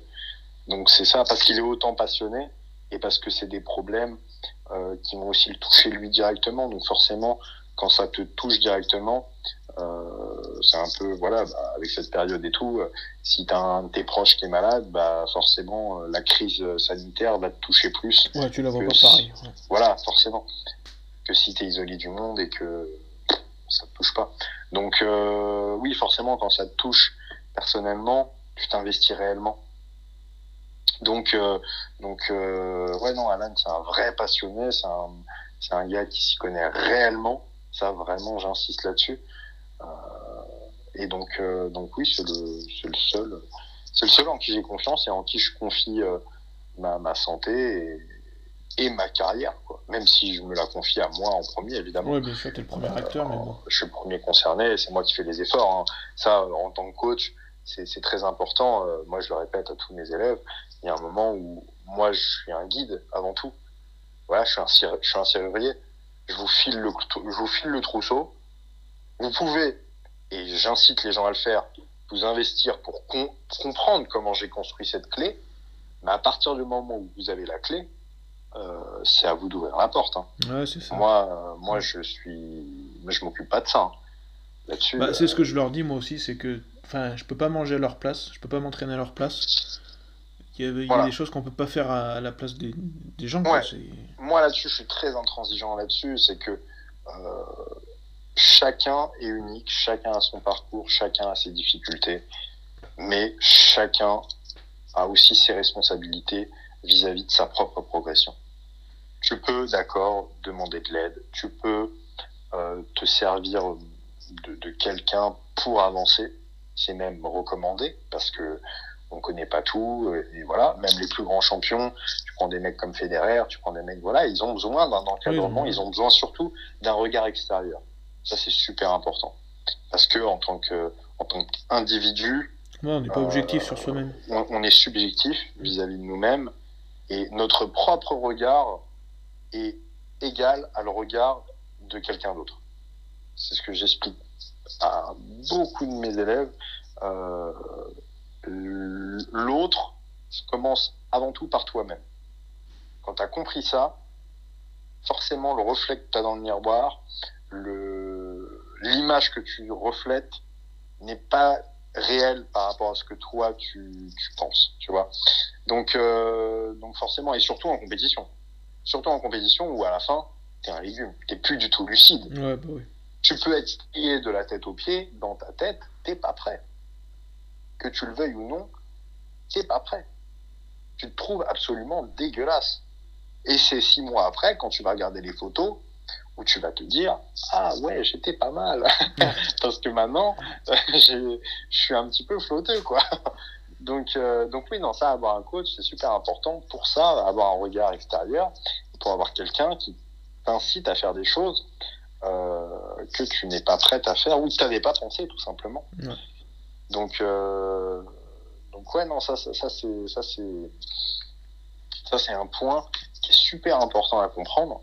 Euh, et une fois qu'on l'a compris, après, on se détache aussi beaucoup de, de ses complexes, de, de son physique. Le physique, comme je dis souvent, c'est éphémère. C'est éphémère. Là, il y a un an, euh, euh je faisais, euh, je faisais 10 kilos de plus. Là, je suis reperdu et puis je vais reprendre, etc. Voilà, c'est rien n'est linéaire. Une progression n'est pas linéaire. Ah bah non, c'est par définition. Une progression, voilà, une progression n'est pas linéaire. C'est pas une, c'est pas une ligne droite où tu as un point, un point B. Le point, le point B reste au même endroit, mais le chemin, comme on disait, c'est une adaptation constante. Tu vas changer de route, tu vas faire demi-tour, tu vas reculer, tu vas des fois accélérer très vite, puis d'un arrêt sec. Il se peut que, voilà, tu es en pleine progression et boum, blessure.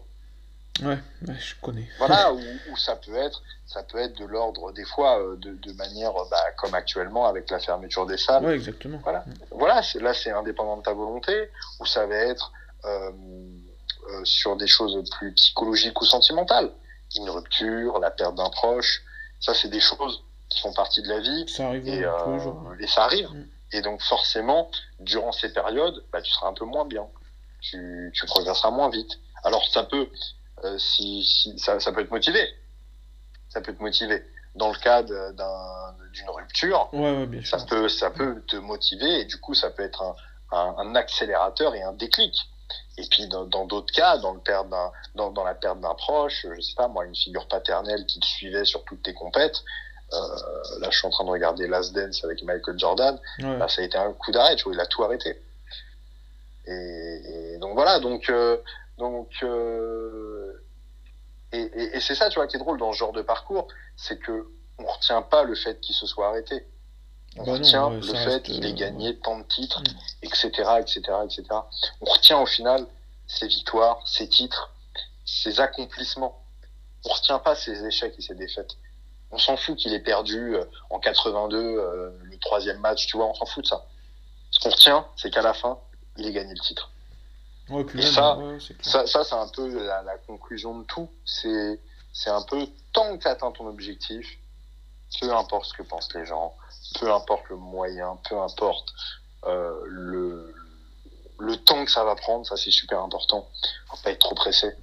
Moi, quand j'ai commencé la musculation, on me disait euh, il faut 10 ans pour être un bodybuilder. Je, je me disais ok, ouais, vas-y, 10 ans. Donc, tu vois, 10 ans pour moi, c'était. c'est 10 ans, quoi. Tu te, tu te projettes pas dans 10 ans. Ouais.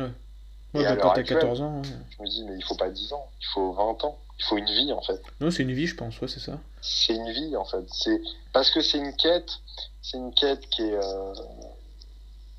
qui est infinie.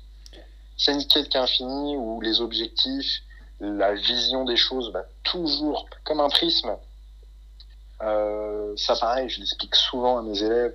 Euh, si tous les deux, on regarde un objet, là, tous les deux, on regarde une voiture dans la rue, on demande de la décrire. Peut-être que toi, tu vas me dire c'est une voiture rouge, voilà, elle est, elle est comme ça.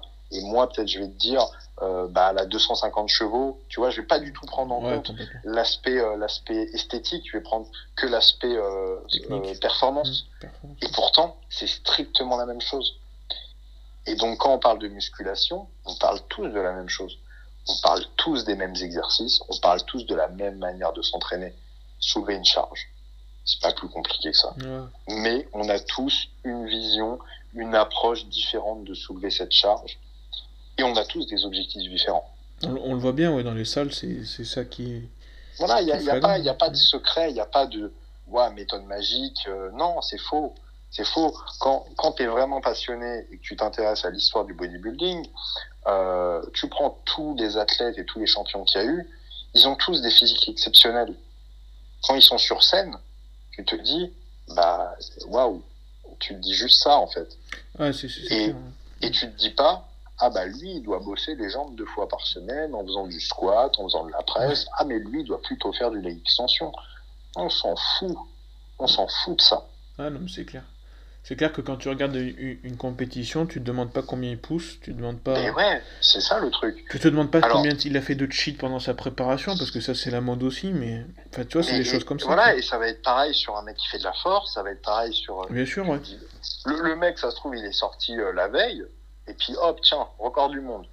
Bah, c'est ouais, voilà, la montagne, on s'est pas demandé euh, s'il avait tourné une pub la, semaine d'avant pour. voilà, est-ce qu'il a gagné au loto ou quoi? Non, on s'en fout. C'est ça. C'est ça. On retient juste que le gars, il a fait record du monde. Et puis, ouais, puis c'est pareil. Es quelque part, c'est ridicule. Il a gagné d'un kilo le record du monde, tu vois. On s'en fout. Qu'est-ce qu'on retient C'est qu'il a fait 500 kilos, qu'il a battu le record du monde. Ouais, donc c'est ça. Ça, c'est ça, c'est important à, à, le comprendre et euh, et à pas regarder, euh, comme je disais sur Instagram, pas regarder uniquement la finalité des choses. Essayer de s'intéresser à l'histoire s'intéresser au, processus, parce que, comme on disait, des fois il y a des déclics, il y a des choses qui vont faire que euh, ça te permet d'avancer, parce que tu as eu un gros échec, ou parce que voilà, tu as eu une grosse déception. Euh, moi, ça a, été, ça a été les championnats de France 2016. Ça a été ce déclic. Quand je fais les championnats de France 2016, je suis naturel. Okay. Euh, je suis pas, je suis pas minable. Hein je suis pas minable. Loin de là. Avec du recul, je suis pas minable. Mon physique est, bien. En junior, du coup, en moins de. Ouais. Tu, pesais combien de en, en, junior, et en fait, je suis en moins de. Je suis de 70 kg. Ok. Et, euh, et en fait, euh, je finis dernier. Ok. Je finis dernier. Et Dans la salle pourrie, euh, en plus, comme tu disais. Enfin, le stade pourri. Ouais, ouais. Et, et je sors de scène. Alors, à la demi-finale, je finis déjà dernier sur trois. On était trois, donc, euh, mais je finis troisième, donc dernier. Mais je dis pas troisième, je dis dernier. euh, et à la finale, on est cinq. Et je finis, je finis dernier, je finis cinquième. Et quand je sors de scène, euh, j'étais avec un ami et je lui dis euh, l'année prochaine, je gagne. L'année prochaine, je gagne. Ouais, tu cette vision directe. Il n'y a, a, pas d'autre option, en fait. Je vais tout mettre en place, je vais tout faire pour gagner. Et je vais gagner. Et au final, les championnats de France, ça a été ça. Mais ça a été un concours pareil de circonstances. En 2017 Ouais, en 2017. Où, euh, en finale, je, en demi-finale, je, je, suis en senior. Et en, en finale, je reviens en, fait, je reviens en junior. Ah oui, d'accord. Et c'est là que tu gagnes contre euh, Jojo, c'est ça hein ouais, ouais, exactement. Euh, donc tu vois, ça n'a pas été euh, ah bah tiens, j'ai fait la demi-finale en junior, etc. Non, mais ça s'est fait comme ça. Donc tu as réussi à te qualifier en senior et passer en.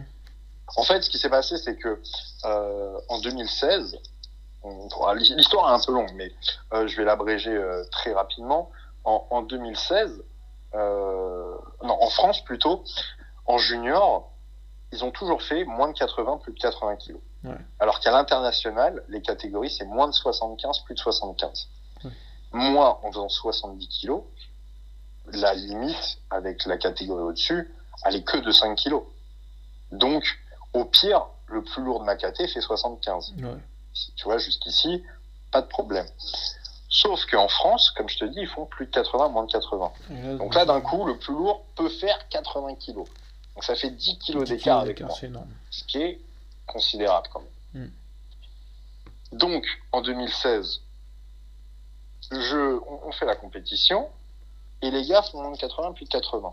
Sauf que tous les mecs qui, me passent devant, donc les 4 mecs devant, font entre 75 et 80 kilos. Donc logiquement, si on avait suivi les règles internationales, j'aurais été tout seul dans ma hmm. catégorie.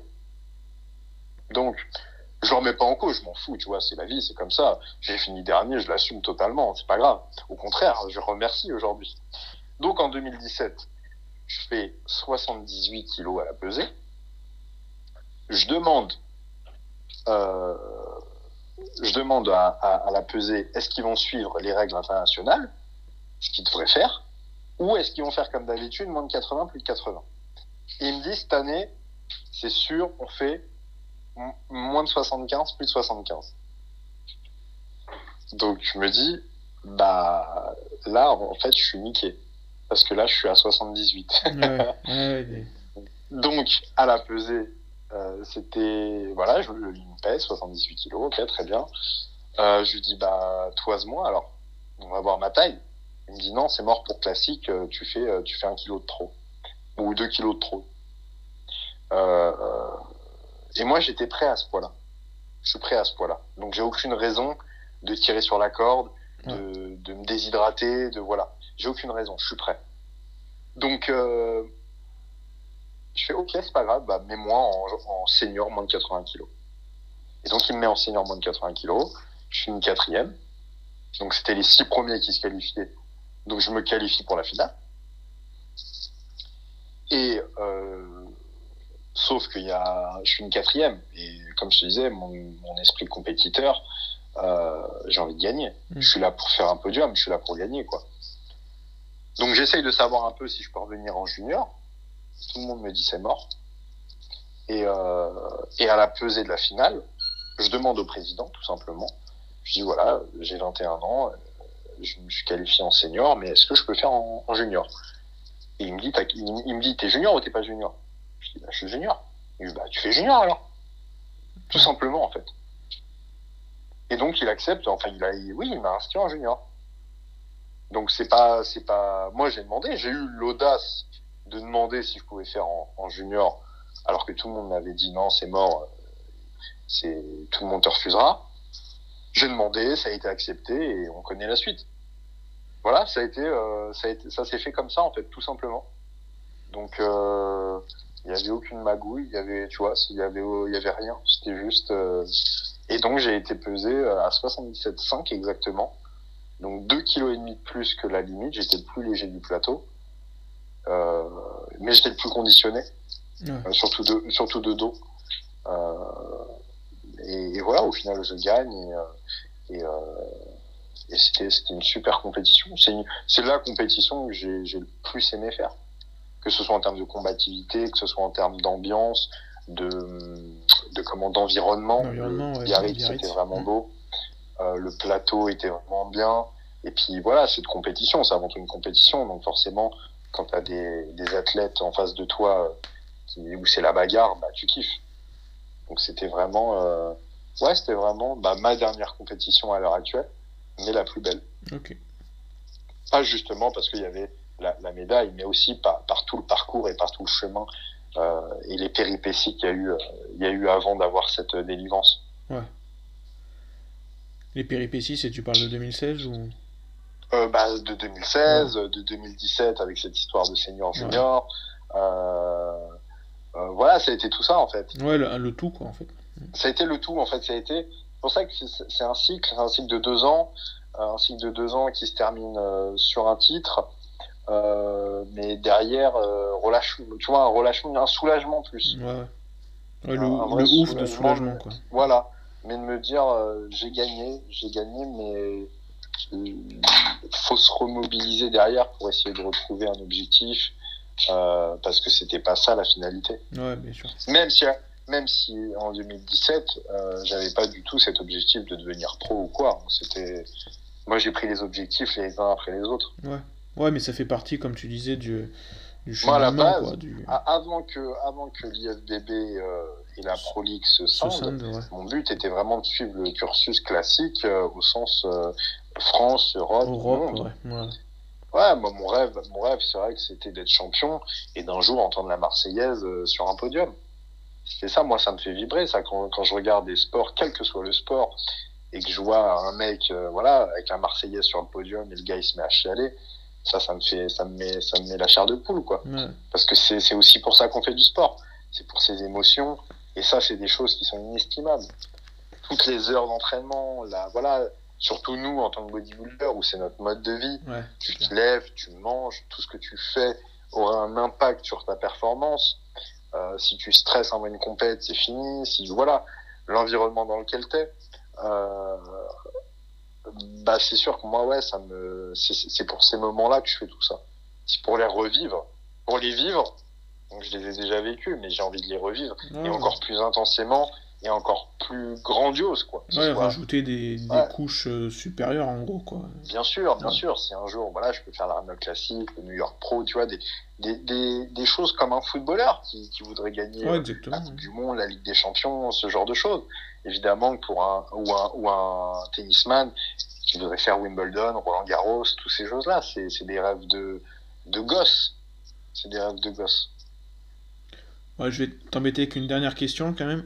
Ouais, je t'en prie. Juste, du coup, tu m'as dit que du coup, tu veux faire. Euh, tu veux gagner ta carte pro, mais tu penses quoi Classique ou body euh Ah, classique, moi, classique. Comme je disais, je, suis, euh, je pense que pour être bodybuilder, il faut avoir quand même des prédispositions, il faut être né pour être bodybuilder. je pense qu'on peut le devenir, hein, bien sûr. mais je pense quand même qu'il faut être né. Je m'entraîne au Rem Gym avec Lionel Beyeke. Euh, si je prends l'exemple de Lionel, Lionel était né pour faire ça. À 18 ans, quand tu vois son physique, il était exceptionnel. Et aujourd'hui, euh, il, est, il est encore plus exceptionnel, tu vois. Mais, euh, mais évidemment qu'il avait, il avait cette génétique, cette prédisposition. Et derrière, bah, il a travaillé dur pour arriver à son physique actuel. Mais il était né pour, pour être musclé, quoi, et pour être bodybuilder pour moi. Donc, euh, tu, tu, tu, ne fais pas, tu ne fais pas 120 kg ou 130 kg hors saison euh, comme ça. Ouais, ouais, par, par le Saint-Esprit. et tous les mecs qui vont te dire les produits, la chimie, les gars, vivez le truc, expérimentez par vous-même et vous vous rendrez compte. Il suffit pas, si je prends l'exemple d'être millionnaire, il suffit pas de bosser pour gagner de l'argent. Non, non, et être millionnaire. Non. Et d'un autre côté, il suffit pas de lire les livres voilà, ça va beaucoup plus loin que ça. Mm. Et il y a un moment où c'est un travail qui est, qui est inhumain. C'est vraiment inhumain. Moi, comme je te dis, quand je vois des mecs comme Ronnie Coleman, euh, comme Dorian Yates, comme à l'heure actuelle des gars comme Rolly Winkler, c'est inhumain. Bah, D'ailleurs, Winkler, c'est un, bon exemple parce que les gens ont quand même beaucoup ont vu Génération Iron Regardez le Ronnie Winkler de Génération Iron et celui d'aujourd'hui. Ouais, ouais, donc euh, c'est vrai que ça, euh, ça, ça c'est vrai que c'est c'est quelque chose où les gens sont pas sont pas conscients parce que comme on disait au tout début, ne voient que la finalité des choses. Alors que pour revenir à ta question, moi classique, euh, bah, ça fait partie de mes inspirations déjà parce que quand j'ai commencé les compétitions avec Musclemania pour préparer mon posing, j'ai commencé à vraiment me passionner pour le posing, vraiment me passionner pour le bodybuilding. Et donc, tous, tous les athlètes de l'époque, donc les Lila Brada, qui pour moi est mon, mon bodybuilder référence, euh, Lila Brada, Francis Benfato, Bob Paris, euh, Rich Gaspari, Berry Demey, hum, Thierry Pastel en France, euh, Serge Nubret en France, il y a Francis aussi, Benfato, euh, Frank Zane, je pourrais prendre qui d'autre Tu vois, tous ces athlètes-là. Et après, dans les années 90, c'était Sean Ray, pour moi. Ouais, Sean Ray. Euh, Flex Weller, évidemment. Mais, et après, plus tard, plus tard dans l'entraînement, ça a été plus Ronnie et Dorian Yates. Mais ça, plus sur le côté entraînement et mentalité, mentalité du champion. Mais sur le côté purement physique, ouais, c'était des Lila Brada, c'était des, des, des, de, des Perry de Mai, Ray et tout. Et donc forcément, c'est qui là qui donc euh, donc oui, c'est forcément ça, c'est mes inspirations et c'est aussi euh, mon physique actuel. Là, si on prend les références en classique, pour ma taille, j'ai le droit à 83 kilos sur scène. Amateur. Ouais, en amateur, et j'ai le droit à 87 kilos en professionnel. Donc c'est des ratios qui euh, qui sont pour moi hmm, parfaits. Je pourrais, je peux, je peux pas espérer mieux. Euh, et qui, euh, qui reste vivable euh, dans la vie de tous les jours et dans la préservation de sa santé, qui pour moi reste. J'étais moins sensible à ça avant, je suis beaucoup plus maintenant, comme je te disais, en prenant de l'âge et en ayant un peu plus de maturité, où l'aspect santé et l'aspect longévité quand même primordial. Et pour, et puis pour rester dans une logique d'ensemble, quoi. Ouais, bien sûr, voilà, faut être, faut être cohérent. Ouais, ça. Euh, et j'ai toujours privilégié, on va dire, la durée, euh, parce que je, je suis capable de ça, parce que je sais que ma passion, elle est réelle. c'est pas quelque chose qui, qui, va, qui va hop, euh, disparaître du jour au lendemain. Non, c'est réel. Et, et, je m'adapterai, j'adapterai toujours ma, ma pratique en fonction bah, de ma forme du moment ou voilà ou si un jour j'ai des enfants euh, en fonction de mon planning tu vois. Donc euh, j'adapterai. Donc là-dessus euh, pour moi être classique c'est et puis c'est aussi un retour aux sources. Un retour à, au bodybuilding de, de pumping iron de, de ceux qui ont fait que voilà qui ont fait que le que le bodybuilding est ce qu'il est à l'heure actuelle des mecs comme Arnold, comme Sergio Oliva, euh, comme Larry Scott. Tous les jours, aujourd'hui, on fait du Larry Scott. Ouais, c'est clair. combien, combien, de gens savent euh, qui est Larry Scott, ce qu'il a fait? Voilà. Donc, euh, combien de gens connaissent Serge Nubret? Très peu. Je pense Et au, même titre, au même titre que Lianet, alors qu'il est recordman des, des Mister Olympia comme Ronnie Coleman. Mais si t'es pas réellement passionné et si tu t'y connais pas un minimum dans ce milieu-là, bah tu connais pas. Et même les gens qui, qui, qui s'y connaissent, euh, c'est pas le premier nom qui va venir. Tu vois, donc euh, là-dessus, euh, voilà, moi pour moi c'est un ensemble, c'est un retour aux sources, c'est aussi le posing, euh, donc c'est de l'art parce que pour moi la, la culture physique, bah, c'est un art, c'est ça va au-delà du sport donc, euh, c'est une présentation euh, artistique. T'aimes Lila Brada, je pense, un peu. Voilà, donc Lila Brada, c'était des chorégraphies. et quand je montre. Euh, pour, moi, ce qui va faire la différence entre un sport et un art, c'est que quand tu le montres au grand public, le grand public ne va pas le juger justement comme quelque chose de, de sportif, au sens une performance sportive. Il va le prendre comme une prestation scénique, une chorégraphie, où il va juste te dire ouais c'est beau. Ouais c'est c'est le gars il maîtrise son truc. Il va pas te dire ouais il maîtrise un double biceps. Non. Là justement ce serait euh, catégoriser la chose comme purement sportive. Non, si juste tu tu tu, tu euh, arrives à rendre la chose globale où la personne sans rien y connaître profite du spectacle et à la fin t'applaudit en disant bravo, alors qu'elle sait même pas ce que tu as fait. Pour moi, voilà, ça c'est l'essence même du, culturisme et de la culture physique. Et puis en plus, c'est encore euh, un moyen de, de se faire aussi remarquer autrement, dans le sens où ah euh, c'est Zane Watson, tu vois, c'était il y a deux ans, je crois, l'Arnold Classique, mhm, mhm. qu'il avait fait le buzz avec son posing, mais c'était ouais, c'était juste magnifique à voir, quoi. Ouais, bien sûr. Donc souvent, maintenant, les posings, c'est plus sur de la danse ou voilà, comme, Melvin Anthony ou comme il avait fait Kay Green sur, sur Michael Jackson. Euh, mais, mais un beau posing à la Lila Brada, à la Bob Paris, avec une chorégraphie qui, qui malgré tout, euh, n'est pas vulgarisée au sens où tu gardes des poses de bodybuilder et c'est pas juste de la danse et voilà. Euh, bah, c'est la perfection. Parce que quand tu quand es compétiteur et quand tu as fait de la compétition et que tu sais à quel point c'est dur de poser, surtout qu'eux, ils font des posings de 3 minutes, 3 minutes 30, c'est énorme. Euh, et que le gars a le sourire pendant 3 minutes et que tu as l'impression que c'est facile, bah tu sais que c'est un maître, tu sais qu'il maîtrise totalement sa discipline. Donc, euh, ouais, je m'inspire, euh, je m'inspire beaucoup de tous ces gens, euh, tous ces champions, toutes ces légendes, et, et ça me motive, ça me motive. Ah bah bien sûr. Bon bah écoute, je te remercie en tout cas pour le temps, ça va faire bientôt deux heures, je pense que... Bah ouais, un, grand merci à toi. Non non, mais c'est normal. C'était, c'était super intéressant. Les gens peuvent te retrouver quoi sur Instagram et sur YouTube du coup? Sur Instagram, Jérémy Blondeau. Donc, euh, et, sur YouTube, pareil, Jérémy Mondo. Donc, c'est mes deux, mes deux réseaux sociaux où, où je propose du contenu euh, quotidien sur Instagram. YouTube, je vais, je vais m'y remettre d'ici peu. Et, euh, et, puis, et puis, oui, voilà, l'aventure continue. Bah écoute, bah, bon courage en tout cas. Merci encore une fois de force, Ouais, force à toi, force et honneur. Et puis, et puis à bientôt à tous et merci de nous avoir écoutés. Merci à vous, à la prochaine.